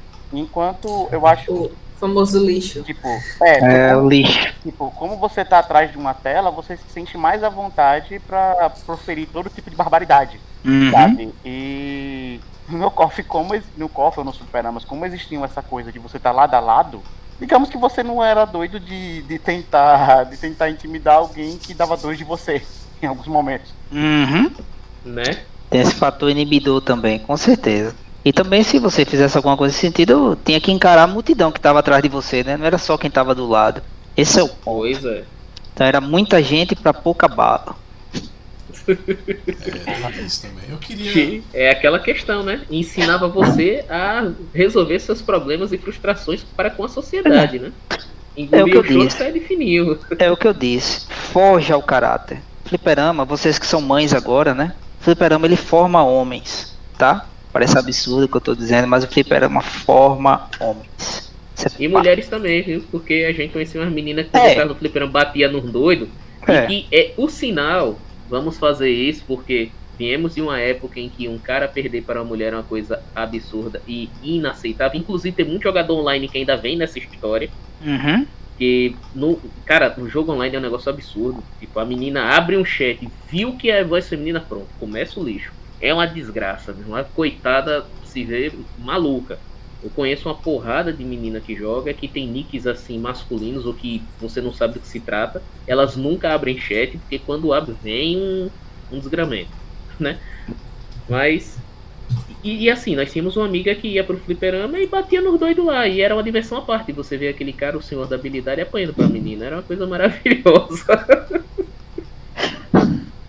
São as exceções, né? As exceções, é, mas é bom demais. Porque as gurias, né? Alguém queria falar alguma coisa aí? Eu vi uma. Não, eu vou. Eu, eu é, é, assim, Pois não. quando você terminar aí, a gente, eu pergunto. Não, é só um adendo, né? Porque quando se fala em questão de, de menina e jogos de videogame e tal, é porque tem também aquele lance biológico, né? A gente, né? Lá vai eu agora com minha, né? Mas, a galera. Porque assim, o cérebro da mulher, a, a- o design da mulher, ela não tem muito aquela ideia de orientação espacial tão aguçada como um homem, né? As visões de túnel, elas têm uma visão periférica melhor, embora o cérebro seja menor e tenha menos neurônios que o cérebro masculino mas elas geralmente são 3% mais inteligentes que a gente no que se refere a fazer as coisas de maneira geral, mas essa noção espacial elas não têm muito, principalmente visões longo alcance, visões tridimensionais, ela, ela você, por exemplo, você entrega um mapa para uma mulher, ela vai ter muita dificuldade, porque ela não tem aquela ideia de, de 3D, ela se limita ali ao 2D, é uma questão Temos Da Maiara aí dela. dizer que não é isso não, viu? Pois é, não, trabalha tranquilo. isso? Mas justamente tá dando essa exceção, porque é Oi. justamente o ponto que eu quero chegar. Porque geralmente essas meninas elas têm aptidões mais áreas de cálculo, né? Que são exceções na maioria da, da- da- das situações. E elas é, conseguem desenvolver isso no campo da, do, do videogame, assim como em qualquer outra situação. Por quê? Porque trata-se de uma exceção, né? Do, do lado do cérebro que, que, que trabalha, que é mais trabalhado por elas e isso faz com que elas tenham, porque no jogo de luta essa questão espacial ela é colocada o tempo todo em xeque. Quando você vai cutucar uma pessoa, você tem que ver a distância da pesadinha ou a distância do, do chute forte. Se você vai dar um pulo médio ou um pulo longo, tal, né? Isso é tudo uma noção espacial com um, um planejamento 3D. E nem todas, né? Claro que a gente está falando com uma média. Tem é, Bárbara e Alan Pease, são dois, dois neurocientistas, eles falam sobre essa questão. E realmente existem as exceções, mas de maneira geral, as meninas elas têm mais dificuldade por causa disso, né? Tanto que quando você assiste um jogo de futebol feminino e um jogo de futebol masculino, você vê uma clara diferença, embora aquelas moças ali tenham habilidade para jogar tão boa quanto os homens, entendeu? Eu sou eu arquiteta. tem muito Pois é, arquiteta, tá vendo? Pois é. Não, então, eu, eu falo pra todo mundo, gente, eu sou arquiteta, mas eu não tenho noção espacial. pois é, tá vendo? Mas assim, eu acho também, Eduardo. Eu me bato em tudo. Cultural, sabe? Eu acho que Também. também tem uma questão muito cultural, porque, por exemplo, Também, nós- mas- como você mesmo falou, o fliperama cria homens. Cara, o fliperama é um ambiente essencialmente masculino. Eu, como pai, eu não sei se É porque homens eu quis dizer no sentido cidadão, entendeu? Não, eu sei. Mas eu não sei se eu teria coragem, por exemplo, de botar minha filha num lugar onde tá uma ruma de barbado daquele. Não, é tenso, é um Bêbado, calabouço, tá não, não, é um E calabouço. Porque é tanto que, por exemplo, em, em, em locadoras, eu costumava ver meninas jogando, sabe? Tudo bem que normalmente eram outros jogos, geralmente eram jogos assim, mais na questão de criatividade e tudo. Um Bomberman, um Bomberman, quebra- 3200, bomba relógio, pronto. Não, É, nem é é, uma eu tô dizendo era bem puzzle machismo mesmo. mesmo. Uhum. Porque eu fui uma. Eu, Quando eu frequentava, quando eu frequentava, e claro, eu sempre quis muito jogar, mas assim, não vai porque ela só tem menino. Então eu só frequentava nas férias e eu só podia ir ou com meu irmão, com meus primos. Por questão de segurança. Uhum. Sim. E difícil, eu não tenho. Era até uma pergunta que eu ia fazer a você, Eduardo. Pois não. Difícil eu não ter uma certa experiência com o jogo e jogar com outros Uhum. meninos, já tenho essa experiência, já que eu não, não podia frequentar. Então a minha pergunta é: será que, tendo, mesmo tendo essa questão biológica, o treino não mudaria isso? Sim, com certeza. Com certeza o treino ele, ele, ele mudaria sim, né? O, o, a questão nisso tudo é que, pelo que eu, pelo que eu li, até pela questão do que a gente vê ne- nessa, nessa caminhada com o videogame, porque são vários fatores para se analisar, né? Eu não posso dar aqui uma resposta, até porque teria que ler muitos artigos a respeito, tem que ver muito. Mas o treino sim faz uma diferença. Agora a questão é que muitas das vezes ela vai ter que se desdobrar muito mais do que o menino para poder chegar naquela, naquela, naquela posição ali, entendeu? Você vê que essas meninas, por exemplo, que competem, é, inclusive jogos de luta, inclusive teve tem uma na, na Street Fighter, não sei se Rick conhece, eu já vi uma, uma ela é oriental, inclusive. Tem algumas. Tem uma É. muito boa no Tekken, inclusive. Ex- exatamente, mas elas sofrem, elas ralam para chegar até ali, para entender os caras assim, dedicação, porque tem todo, né, tem toda essa questão que eu falei para você, né? Mas elas vão, treinam, se dedicam, né? Porque não é uma questão de homem ser melhor do que mulher, não, não é isso, nem vice-versa, mulher ser, ser melhor do que homem. Mas é porque existem determinadas situações que o melhor para se fazer aquilo é uma mulher. O melhor para se fazer aquilo é um homem. A mulher pode fazer e vice-versa? Pode. Mas não vai ter aquela amplitude como se a pessoa, a pessoa é, como é que eu posso dizer, apropriada estivesse ali para fazer, entendeu? As mulheres jogam bola, né, vôlei, né, tal, tal, tal. Isso aí é Mas, claro assim, que com a questão de eu- treino. Eu acho ajudaria. que tem muito, muito da, da, da comunidade também, cara. Porque assim, querendo ou não, ainda. é, nós fizemos até um, um programa que a gente comentou muito sobre isso. Uhum. Teve uma pesquisa a respeito dos videogames e hoje nós temos no Brasil uma maioria de, jo- de jogadoras, né? O Uhum. maior público jogador de videogame hoje em dia é feminino. Isso. Assim, se você for pegar todas as plataformas. Só que nós vemos muita, muita dificuldade das mulheres entrarem no cenário competitivo. Eu não vejo nem tanto por conta de uma. Eu não vou, assim, não tô querendo desmerecer o, o argumento, mas assim, não vejo na questão de dificuldade cognitiva e tal, tudo. Eu vejo muito na questão de resistência mesmo da comunidade. Por exemplo, eu vejo muito na questão de, ah, temos que trazer mais mulheres para os jogos de luta. Mas quando chega uma menina num jogo de luta, aí começa a galera, começa a raça. Lembra, né? Você mesmo via no fliperama, quando, quando entrava mulher no fliperama, como é que era, né? A desgraceira, né? Uhum. Aí os caras começam, aí fica aquela chaque, não sei o quê. E, cara, é, é, é bizarro. Eu, eu acho que isso afasta muito o público feminino também. Porque, pô, ela vai ter que. Véi, v- vamos lá, você vai jogar um jogo de luta, sei lá, uma competição profissional. Você já vai estar numa pressão do cabrão. vai-. Você vai estar enfrentando um oponente com habilidade absurda. E É o vai ter desdobramento que eu falei, né? Vai ter que suar e mais. Você ainda vai ter a questão da galera botando a pressão desnecessária. A pressão, velho. exatamente. É foda isso. Mas assim, eu acho que aos poucos dá pra mudar tudo. E na boa, bicho, eu acho que pra essa questão de igualdade, porque, velho, jogos de videogame não envolve força, dá pra colocar. Inclusive, eu que jogo online, eu notei uma coisa, tipo, Hum. equipes mistas tendem a se dar muito bem. Tipo, eu jogava um jogo online, inclusive o Hugo, jogava comigo, Overwatch também, em que nós tínhamos duas colegas que sempre estavam jogando e que, cara, elas estando no time era garantia de vitória pro lado da gente. Com certeza, a questão da harmonia, a questão do complemento, mulheres Exato, e elas homens sabiam, juntos trazem a harmonia. Elas sabiam, velho. É, é, não sei, elas tinham um, um feeling diferente pro que elas estavam fazendo lá. Não tinha jeito. Tipo, questão me biológica de novo. uma- Velho, tipo, aí, vai ter que fazer isso. Pronto, gente, é agora. Pronto, ia. Pronto. E geralmente dava certo. Era absurdo o negócio. O Hugo tá aí de prova, como diria o, como diria o poeta, o Hugo não me deixa mentir sozinho, né, Hugo? Uhum. Mas vamos lá. E que assim, que eram personagens chaves, composições chaves pra manter o time lá funcionando e, e ir pra cima. E às vezes Mulher, elas diziam, dava um call, Hum. vai. Aí a gente ia, tá entendendo? Muitas vezes liderando o time. mulher, Sabe? Eu acho que é mais uma questão de. de cultura mesmo, assim. Uhum. Não querendo des- desmerecer o argumento, né? Mas. não, de forma alguma não, vale. Eu sou E por favor, Maia, fala aí. Mulher usa os Desculpa. dois hemisférios para a habilidade da fala. O corpo caloso que faz a ligação entre os hemisférios é mais denso do que o masculino. Mulher já tem essa ideia de pegar tudo no ar. Se você entra acompanhado por sua esposa ou alguma mulher numa festa ou, ou alguma coisa que seja um aglomerado social ali, ela com 10 minutos já sabe quem tá de mal de quem, quem tá brigado com quem, quem tá feliz. é, Entendeu? A gente vai disputar com um C desse sem condição, sem chance. Ele só tem que se unir para ficar é amenizar a cara de otário, entendeu? Mas as gurias são, são fogo mesmo. As gurias é brincadeira, não. É, É, eu É. vou falar um pouco da minha experiência com LOL. É, eu não jogo.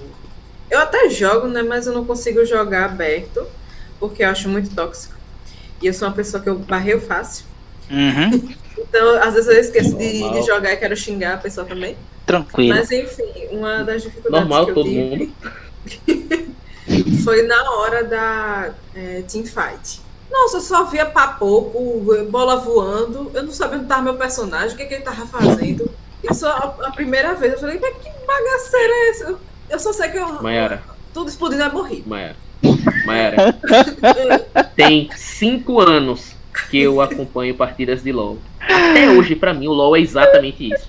É tiro voando, não sei que, torre caindo. Quem ah, ganhou? Quem? Como? Por quê? Ah, não Então, entendi. é, com o isso, tempo, velho. eu fui conseguindo assimilar. Mas eu percebo que quem joga muito tempo consegue ver o todo.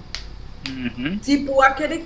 Vou falar de bonequinho. O bonequinho que tá lá em cima. Me xingar chamar de bonequinho. Mas o bonequinho que tá lá em cima, a pessoa tá lá, batendo no de baixo, mas tá vendo que o de cima tá precisando de assistência do seu time. E acho que a sinapse funciona muito rápido, né? Uhum. Então, com o tempo, eu con- consegui ver o todo, mas não reagi tão rápido. É tanto que os meus personagens são mais focados no que eu jogo, é, é tiro, não é muito em área. Eu, eu- eu foco mais, não sei se isso tem a ver com a parte biológica. Mas foi complicado pra mim no começo entender aquela confusão do teamfight, porque eu falei, que boneco é isso que tá acontecendo? Eu só via meu boneco morrer. Era isso que eu queria falar. Normal também. Teve uma, Não, eu, eu- um comentário aí no Vai lá, chat, né, até do Hugo, que tem a questão da barreira de entrada, né, que é de todos os tipos. Ele falou de impacto técnico, impacto psicológico, e eu digo também impacto social, porque muitas vezes essa menina que tenta jogar não tem o apoio da comunidade envolvida. E aí ela desiste, né, enquanto que tem um cara que pode continuar ali conversando, tem uma menina, ela vai ser 15 vezes mais visada, 15 vezes, como ela falou, vão xingar mais, vai falar antes Uhum. de pelo fato de ser mulher, vão atribuir situações sim- simples assim acabou, sem justificativa nenhuma. Isso para qualquer jogo, entendeu? É, e quando você tem uma situação de igualdade, vão duvidar, né? Vão dizer que tem alguém jogando no lugar. E sim, a gente vê casos e casos assim. Então, eu acho que essa, essa, essas barreiras é que nem eu falo muito do futebol também.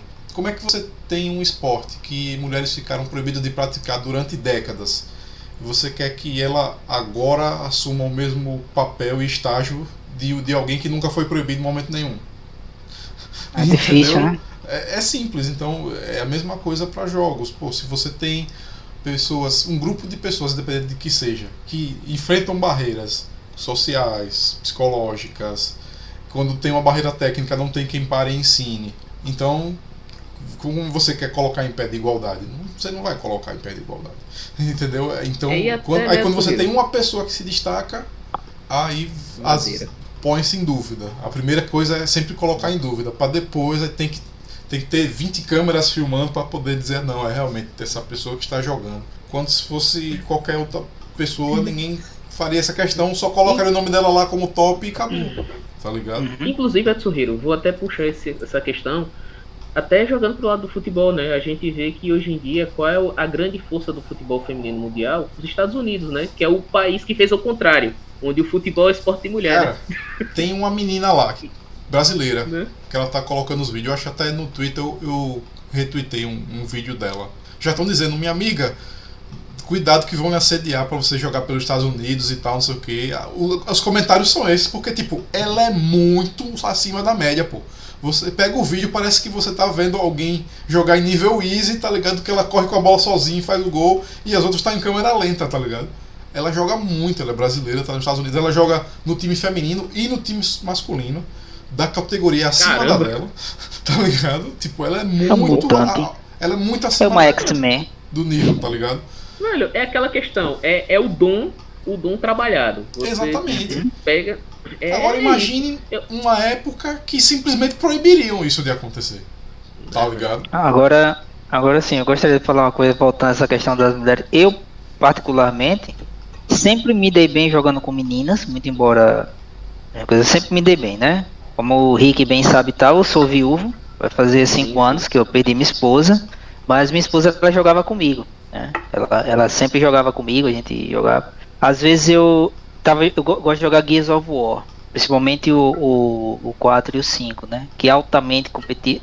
Eu não gosto de modos competitivos. Eu, pelo menos como homem, eu não gosto de competição. Eu prefiro mais de cooperação. Eu acho, eu acho que faz mais sentido quando é um time em prol de uma causa do que um mata-mata. Eu Entendeu? não sou de competição também, não, Eduardo. Até porque Pois é. eu eu perco, né? Então eu, eu decidi que não era uma boa. Não, não, eu até tranquilo. Sou muito é até tranquilo. É, eu, eu já não sou, né, nesse sentido. Eu É tanto que quando você. Pra humilhar, ô caramba, ô louco, agora senti firmeza. Rapaz, Eu o negócio também, é se eu sair humilhado, aí eu prefiro É, aí para, no, né? no casual É. mesmo, é mais jogo, né? É, é tanto que no, no Clash a gente percebe, né? A gente joga e, e perde que só, poxa, e Daniel altera a Matrix o tempo todo, e a gente não entende como foi que aquele golpe não entrou, e no final dá em risada. E só que é engraçado, porque ah, talvez pelo jeito de ser do camarada, principalmente esses que não, não são competitivos, eu já joguei várias vezes com jogadores bem desconhecidos no Gears, tava lá com o Nick Anônimo, e de repente eu, eu recebo uma mensagem, uma florzinha, um coraçãozinho, ou então adiciona como amigo na, na live. Aí, oi, oi, tudo bem, tudo bem. Você vai jogar quando novamente? O dia tal. Ah, não, é porque eu sou uma menina e percebi que você ajuda tal. A gente pode marcar pra jogar. Várias, eu conheci várias meninas jogando assim, comigo. Porque elas percebem essa ideia da cooperação. Que se fosse outro cara ia xingar, não, que burrice, botou a bomba no lugar errado, pá, não sei o que, sai daí, vai tirar. Entendeu?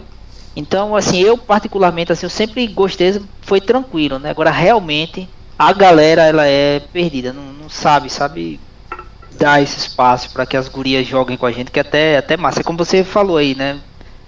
Causa harmonia, né? Você pega um bando de. Tem até um, um general. Não, acho que essa frase não vem ao caso, não, mas eu vou citar a frase desse general. Ele diz assim: que para você iniciar uma guerra, você precisa. Não, pra você levantar um acampamento, você precisa de 100 homens. Aí tem aquela coisa tal, tal, tal. Agora, para edificar um lar, basta uma mulher. Né? Então, essa questão da harmonia e tal, é isso que ele quer dizer, né? É, e aí quando você. Basicamente, junta a ruma de homem e dá briga, né? Basicamente. É, pois é, pois é. vamos lá. É mais ou menos isso que ele É, quer dizer. é, Mas vamos lá. As mulheres tendem a ser mais pacificadoras, né? Exatamente. É isso que ele quis dizer, Alguém, alguém exatamente. tem que parar e pensar. É, Esse deixar na cabeça da gente. Se deixar, meu amigo. Foi É citado. crato. se, se deixar um não vai querer baixar a cabeça pro outro, Ah, não vai que muito. o cara tá se metendo, você é pai, você é fuleiro. Você é alfa, você é beta, então cala a boca, seu beta nojento, aí o pau tá quebrando. Velho, alfa e beta. Pois irmão, é, né? Vemos aí a história provando que é sempre um homem querendo mijar mais longe que o outro. Pois é, né? Exatamente. É, O mundo é isso. O que é Mijo uma bomba alfa. atômica?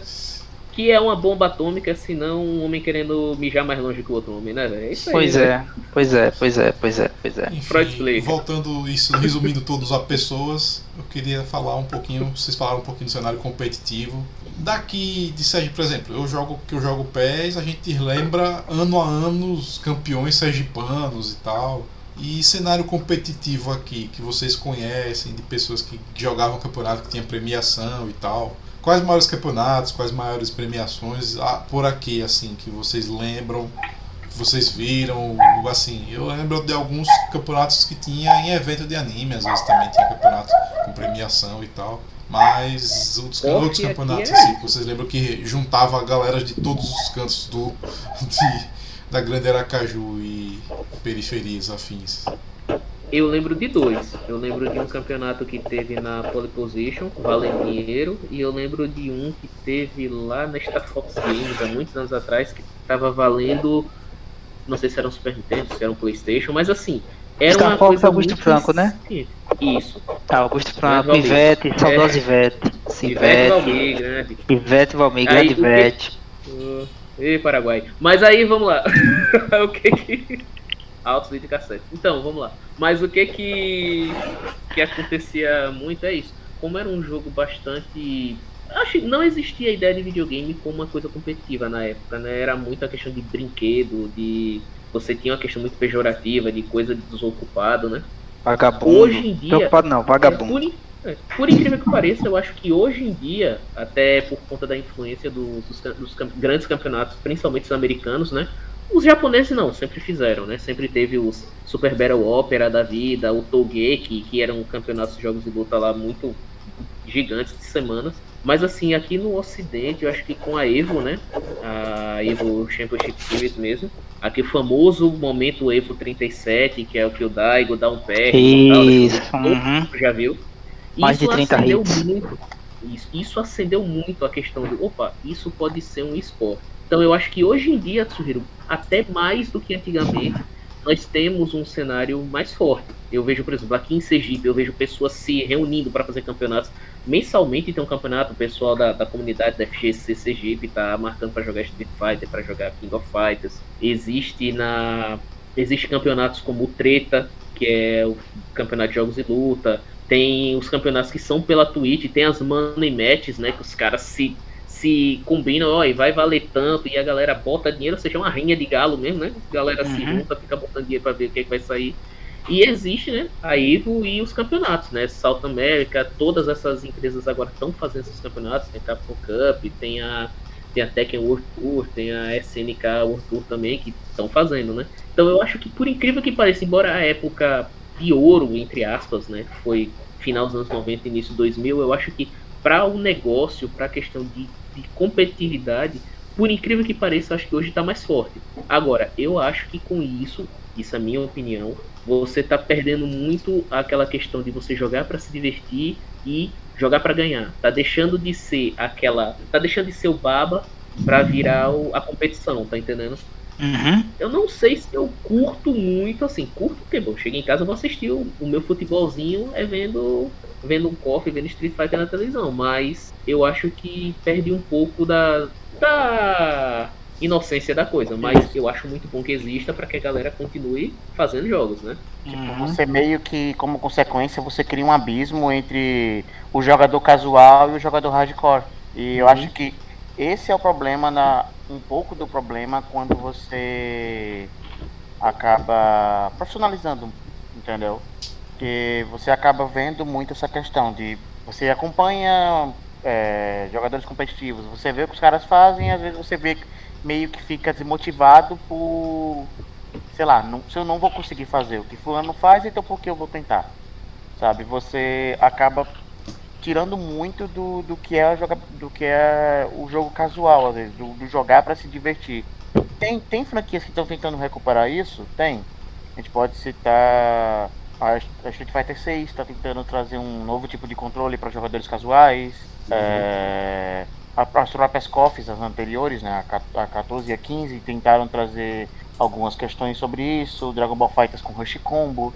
Então, eles estão tentando trazer algumas mecânicas para trazer jogadores casuais, mas isso ainda não está funcionando como deveria, sim, na minha visão. Mas a parte de competitividade e afins, uma coisa que vai que vai trazer muito também dos jogos de luta, da, da parte áurea dos jogos de luta, é o próprio é o próprio projeto que a Riot está abraçando, né? Que é o projeto do o projeto L, salvo engano, né?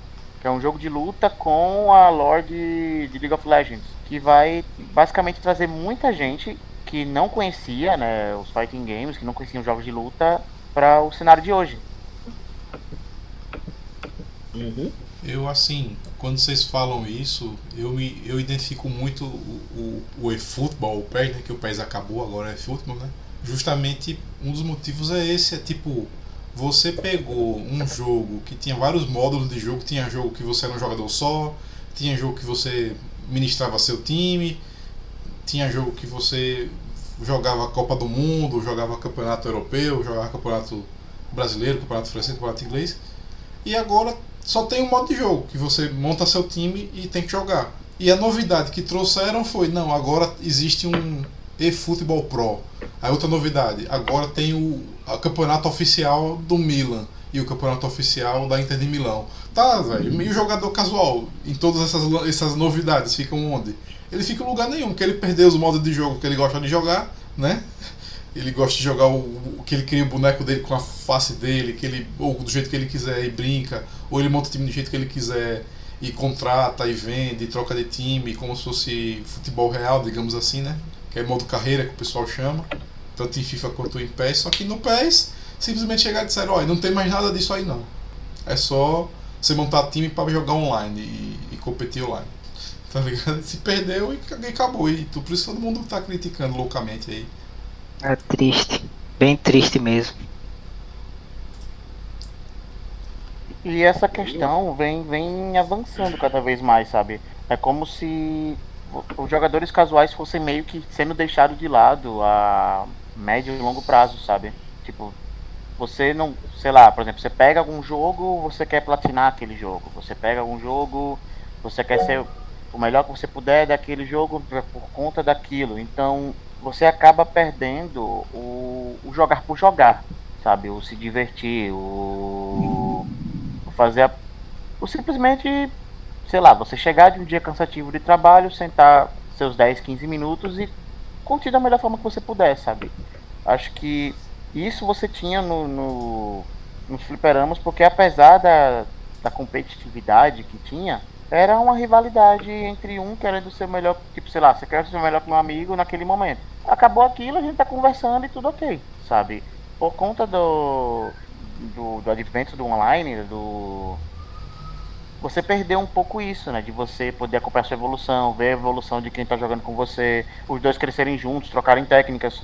É, você não tem muito isso na, na geração atual. Pelo menos é como eu vejo o cenário, o cenário de jogos hoje. É, eu queria só dar uma adendo ao que a estava falando. E eu acho assim, acho que é algo muito mais da sociedade atual. A gente está é, querendo capitalizar tudo, inclusive capitalizar os nossos hobbies. Tipo, nossa, eu gosto muito de ir para restaurante. Agora eu vou criar um Instagram de análise de comida.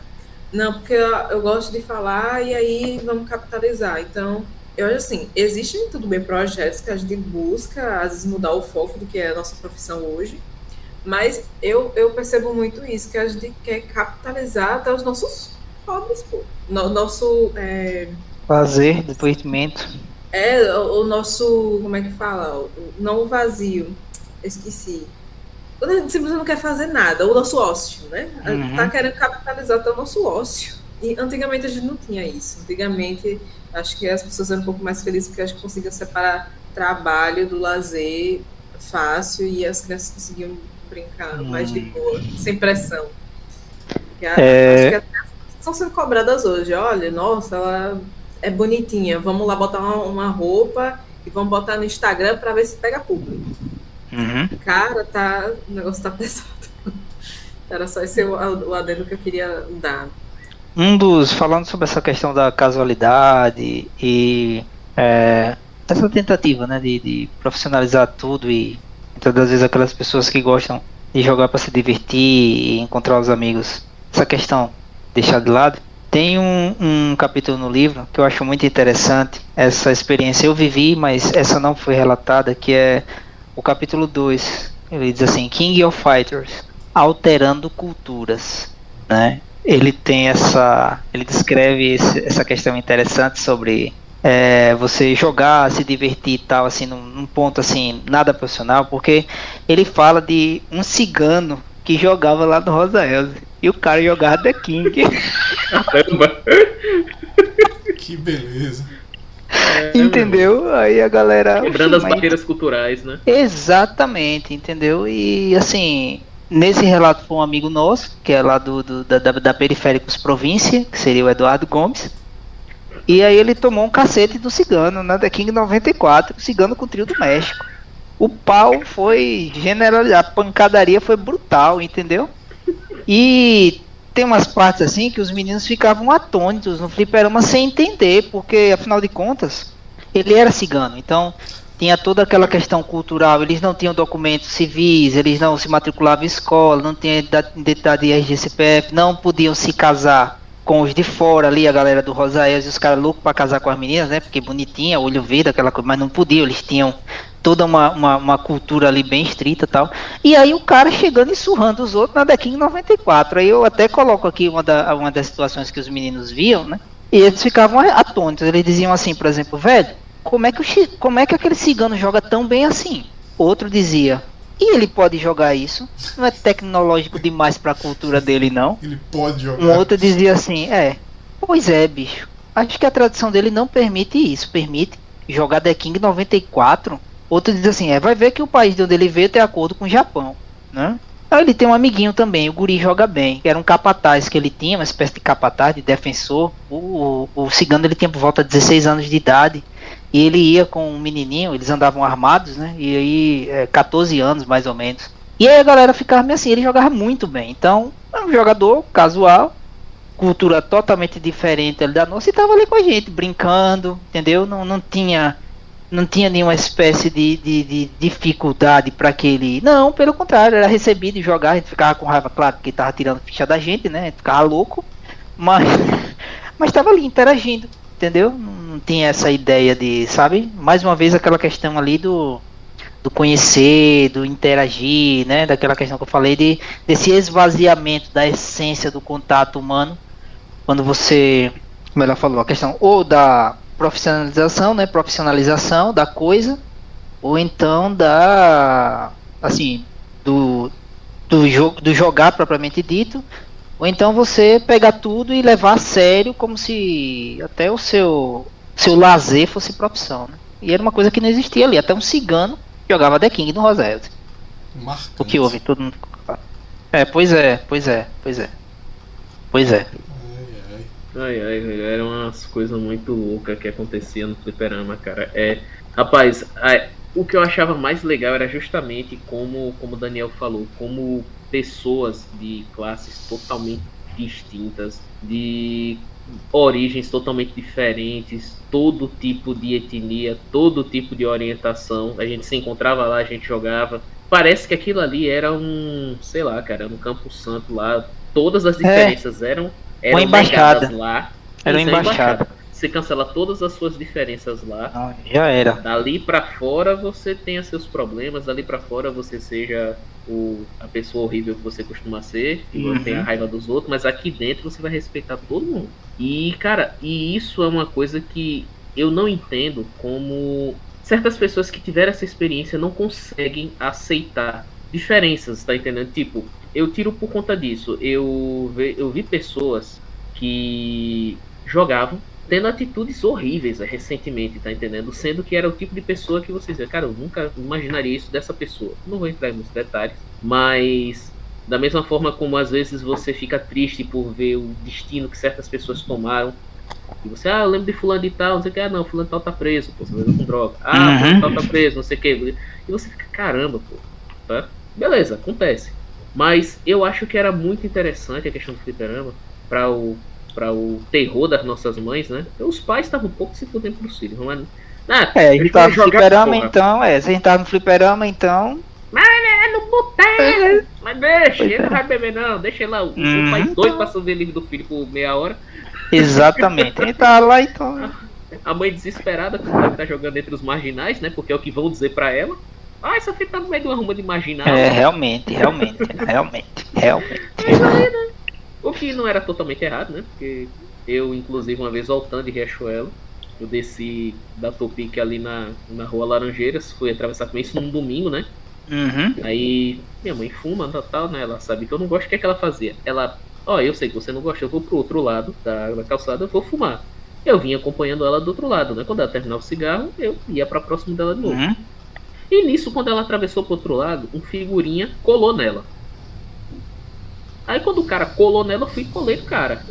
Aí o cara olhou pra mim, olhou pra trás assim, ô Ricardo, pô, velho, é você, foi mal, tal, tudo aí e tal. Não, foi minha mãe aí, não, nenhuma. Oi, dona Maria, cuidado aí, viu? Não, não, não fique de vacilo não, que esse lugar aqui é, é embaçado, viu? A senhora só não pegou atraso aí porque eu conheço seu filho, tá ligado? Pois é, Esse não. tipo de coisa. Aí minha mãe, né? E assim, agora eu, defensor do fliperama, sempre dito, olha mãe, não é assim, não é só marginal. Aí ela olha pra mim e diz, quer dizer que esse é o lugar que não tem marginal que você anda, né? Eu disse, bem, se eu não andasse nesse tipo de lugar, você teria sido assaltado agora. então, É uma... Pois é é. o tipo de coisa. É uma né? zona neutra. É uma zona neutra. né? Uma zona neutra. Eu lembro de uma situação. É... Vou citar o nome dos caras, é tranquilo. Isso não tá no livro, é uma história. Eu não, não coloquei, mas é uma história que. Os meninos eles gostavam de ir ao Eduardo Gomes pra voltar. Eles jogavam lá, porque tinha muita amizade com a galera lá e atravessavam o Rosa Elze. E existe, entre o Rosa Elze e o Eduardo Gomes, existe uma faixa que é chamada faixa da Petrobras e muita gente chama de faixa de Gaza, que divide o Rosa Elze e o Rosa Maria. Tem um gasoduto ali e tal, aquela coisa toda. E aquela época era uma escuridão horrível.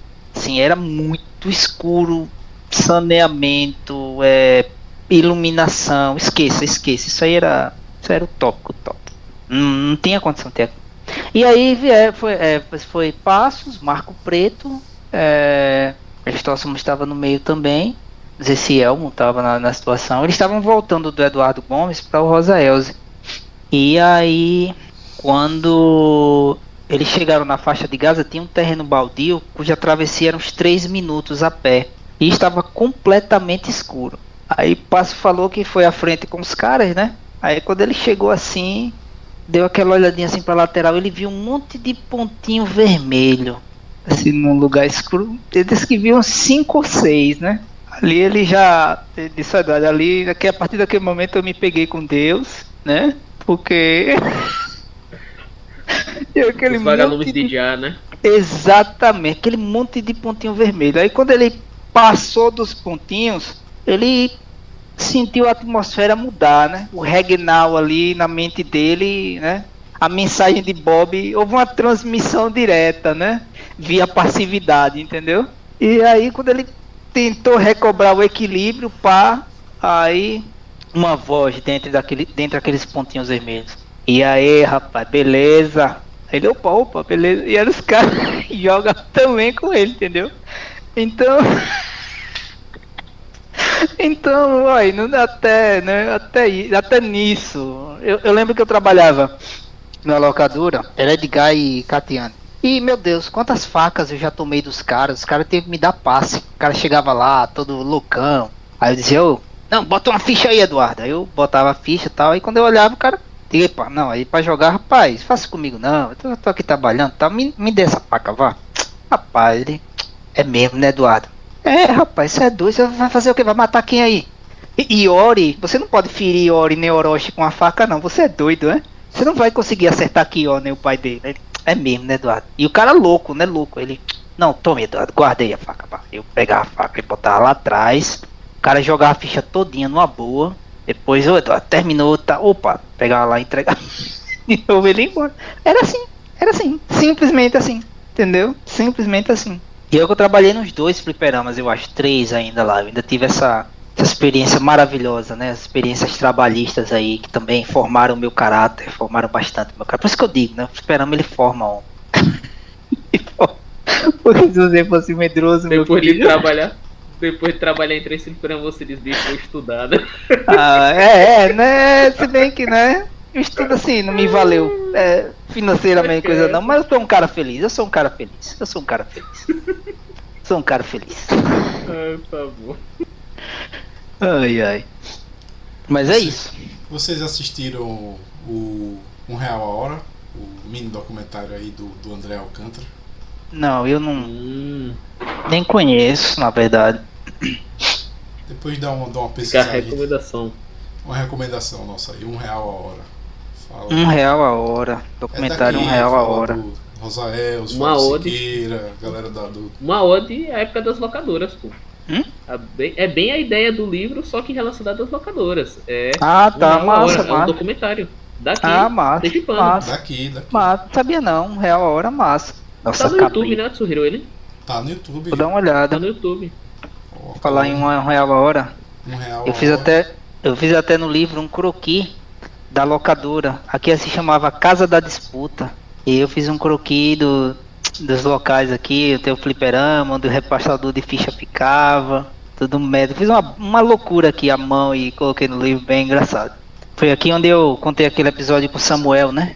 Onde a gente tirou chupa-cabra pela, pela primeira vez. É, Henrique, chupa-cabra, é na locadora de Ramos. Aí até as, as, as bases eu coloco alguns nomes assim, né? Como Toca do Fight, Casa da Disputa, Câmara do Vício e a Penitenciária do Game. Essa eu já sei até onde é. Diga aí onde é a Penitenciária do Game. Quero ver se você sabe. Penitenciária do Game. Bairro América, locadora da Não. Madeira. Não, foi não, foi não. A penitenciária do Ah. game ela é lá na rua. Eu, eu- toda vez eu confundo se é rua 23 ou rua 24 no Eduardo Gomes. Ah, meu saudoso amigo William, né? Ele foi assaltado lá e aí ele botou a grade e parece o Carandiru mesmo. Só tem um buraco assim, aí ele abre a coisa, olha, vê que. Ah, você pode entrar, aí você vai e entra, entendeu? Aí toda vez que eu chego lá, eu bato e digo comida, aí ele abre, né? E aí começa Isso, aí, é a isso. penitenciária. Pensei Penitenciária que era um. Pensei que era um flip que uma vez eu e Daniel a gente foi lá no Bairro América que, que, que nós não vamos comentar, né, Daniel? Isso aí é pra André. Eu joguei algumas. Eu que joguei em algumas locadoras lá na. Em algumas locadoras ali na rua, acho que rua Goiás e ali na, em uma das esquinas da Praça Franklin Roosevelt. No bairro América tinha uma, na ladeira, até na, tem até uma casa, tem até uma casa lotérica na esquina. E aí você andava um pouquinho a Isso. ladeira perto da Haiti, aí no, na parte direita da via, no finalzinho mesmo, aí tinha uma locadora. Nossa, eu joguei muito ali naquela, aquela localidade. Foi muito, muito, muito divertido, muito massa. Em São Paulo, inclusive, quando eu trabalhei um tempo lá, eu trabalhei numa, em uma montadora de veículos, né? E aí eu conheci um cara chamado André. André, meu Deus, eu nem lembro o nome do cara. E ele gostava de jogar The King também e tal. Aí a gente só tinha uma hora pra almoço. Repare, eu como devagar, eu como muito devagar. Já é um, um, um princípio. Mas como eu tava longe de vocês aí em Sergipe, eu já tava tendo aquela, sabe, porque eu tava muito tempo sem jogar, então o tremor da mão era muito forte, aquela abstinência toda. Aí conheci André e André joga o deck, rapaz, não diga que você joga deck não, que eu jogo, meu Deus do céu, vamos marcar pra jogar. E aí não dava fim de semana, eu digo, já sei. A gente vai marcar pra jogar durante o almoço. A gente almoça 10 minutos. Você traz um computador, eu vou trazer os controles com os conectores e a gente joga. E assim a gente fazia. Ali mesmo, na bancada de trabalho, ele montava o notebook com a 98, ele jogava no Neo Rage e o pau quebrava por 40 minutos. Chefe olhando, colega olhando, não tava nem aí. E gritava, e assim, é, foi assim, muito bom. Eu ali foi eu, eu, eu matei saudade por um bom tempo de jogar uma boa The King lá com aquele camarada. E a gente fazia assim, no trabalho, almoçava rapidão, 10, 15 minutos, escovava os dentes para o resto The King of Fighters. Quanto tempo até chegar os colegas querendo jogar também? Rapaz, a primeira alma que ousou a se juntar a nós foi com uma semana de jogatina. Foi Alan. O, a gente até queria matá-lo uma, uma ocasião, porque ele era um corintiano muito enjoado. Aí a gente ia fazer um ritual lá de magia negra e ele ia ser, ele ia ser o cordeiro ent- pra acabar Ok. com ele. Alan, Alan foi a primeira alma, ele tentou jogar com a gente. Gente boa, Alan dava um trabalho da poxa, chegava varado pra trabalhar porque ia pro jogo do, do, do, do- do Corinthians lá. Passava a madrugada toda no estádio gritando e depois Eduardo me ajuda e tô varado. Chegava em casa 5 da manhã pra trabalhar 7. Eu digo, olha. Ei, Alan. Alan estiver ouvindo aí. É nóis, Alan. É, acho que a gente já pode ir para as considerações finais aí, né? Tranquilo, Ai, ai, fiquem à vontade. Caraca, nem vi que era. Já tinha É? Passaram-se 2 horas e 23 minutos. Isso aí. E quem chegou antes pegou, né, o pré o pré-cast, né? Vamos lá.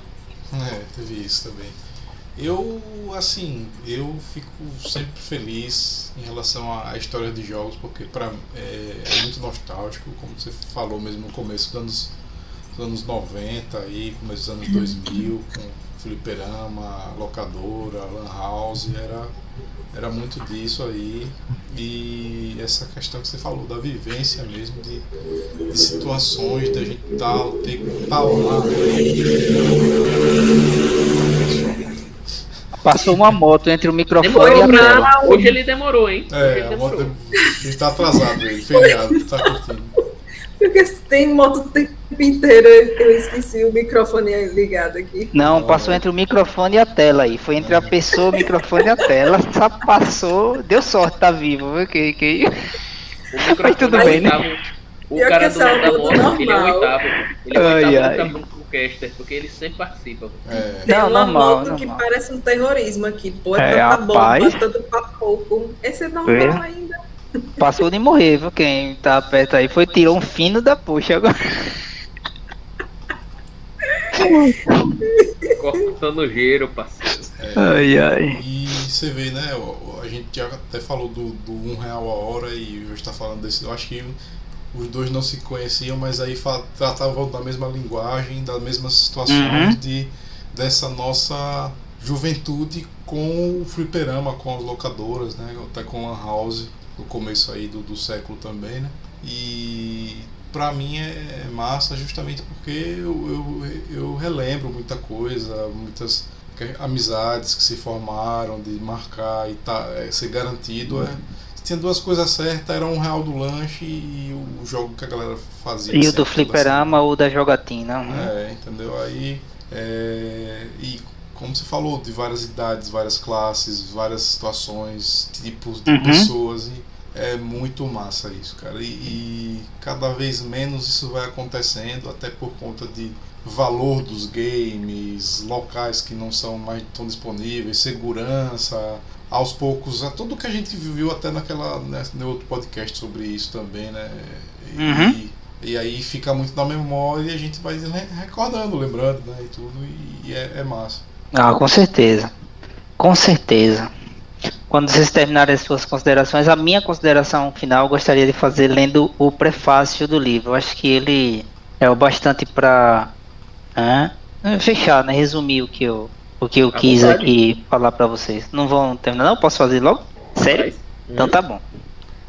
Este livro, Obra de Consciência, retrata várias experiências vividas na década de 90 por mim e por uma turma de amigos que jogava The King durante sua adolescência. Experiências engraçadas, dignas de serem mencionadas, pois fortaleceram laços de amizade cuja duração já passa os 20, ultrapassa os 21 anos. Embora tenham sido aplicados nomes fictícios aos personagens e às regiões onde os fatos se deram para contar essas alegres experiências, ato realizado apenas por uma questão de preferência de estilo, as pessoas, os lugares e as experiências são reais, vividas, como eu disse, por mim e pelos meus parceiros de longa data. No entanto, nem todos os nomes das regiões são de fato fictícios. Por exemplo, o bairro onde nasci, local onde se passa boa parte das histórias aqui relatadas, é chamado de Hiroshibashi 98. Hiroshibashi nada mais é do que o nome do, da rua onde fica o viaduto do cenário do Japão, na Deking 98, no bairro de Ezaka. Outro exemplo é o tratamento que dou às regiões aqui citadas. Eu as chamo de províncias, em referência às províncias japonesas, especialmente a de Osaka, onde esteve ou está a sede da SNK no Japão. Considerando tudo isso, muitos leitores, mesmo assim, poderão achar o conteúdo dessa obra algo sem importância, uma perda de tempo, tolice ou até mesmo coisa de criança. Se você não for um cofeiro, posso até compreendê-lo. No entanto, a respeito dessa presunção, faz, faz-se necessária uma reflexão. Para uma turma que morava no estado de Sergipe, jogar videogame significava infinitamente mais do que um simples momento de diversão ou de lazer. Quando a cambada se reunia para jogar, além de se divertir, valorizava acima de tudo a amizade, o respeito e a necessidade de estarem juntos como amigos de longa data. Eu, juntamente com parte dessa turma, criei inclusive um evento com o propósito de nos reunirmos regularmente para jogarmos The King e estarmos sempre juntos. O Clash of Friends, que até hoje acontece. Por considerarmos a comunhão, o respeito, o lazer a diversão e o estar com pessoas que significam muito em nossas vidas, elementos de muita importância, sempre nos reunimos para jogar The King através do Clash of Friends. Separar esse momento para desfrutar de tudo isso não poderia ser considerado uma perda de tempo, pelo contrário, trata-se de um excelente aproveitamento dele. Se a valorização dos elementos citados acima for considerada tolice ou coisa de criança, como pode afirmar alguns, o mínimo que se pode deduzir é que essas crianças são de fato bem adultas em relação aos supostos adultos que vivem uma vida estagnada, sem amigos, materialista, individualista, com ausência de risos ou gargalhadas, e além disso sombria, adquirindo doenças e não aproveitando o tempo de maneira feliz e satisfatória como pessoas que realmente, com pessoas que realmente valem a pena e fazem a diferença. Diante disso, espero que a leitura dessa obra faça você, jogador de The King assim como nós, se identificar com as histórias aqui relatadas, promovendo boas risadas e promovendo e produzindo em decorrência disso um desejo de se reunir com velhos amigos para jogar e estreitar laços de amizade. Que esse passeio pelo passado resgate alegres lembranças das aventuras saudáveis e gostosas por você vividas durante sua infância ou juventude, enquanto jogava videogame, especialmente por jogar The King no fliperama ou em casa com os amigos. Que gargalhadas venham à tona ao se identificar com situações parecidas com, com as que narrei aqui. Se você vive uma vida agitada, longe dos, longe dos amigos e sente falta da época em que se reunia com seus parceiros para jogar, espero ainda que o livro História de Cofeiros, A Vida no Fliperama, te influencie a fim de resgatar esses maravilhosos sentimentos que nos trazem saúde e paz, quer nos reunindo com nossos amigos ou jogando. Maceió 2017, que foi quando eu compus o livro, né? Muito obrigado. Muito bom, muito bom, muito bom mesmo.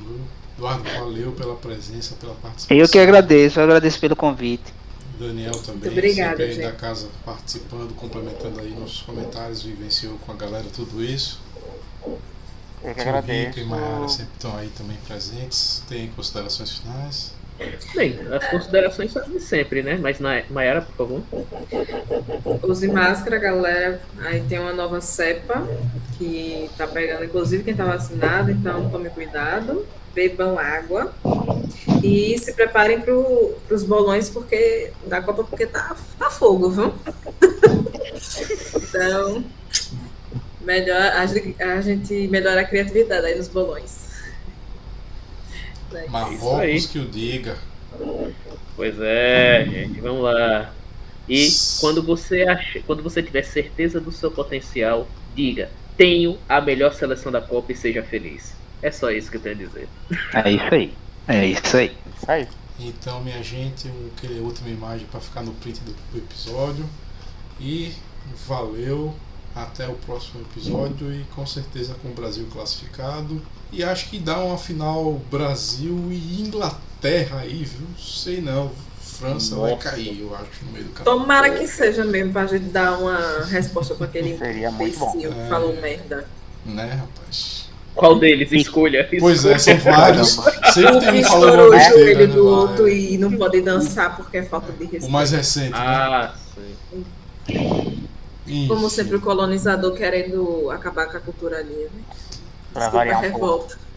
revolta. Mesmo. Hostilizou, hostilizou. Vou encerrando aqui a, a chamada do. A chamada não, né? O podcast, mas a chamada fica aqui pra gente ter os conversas de depois também, o podcast.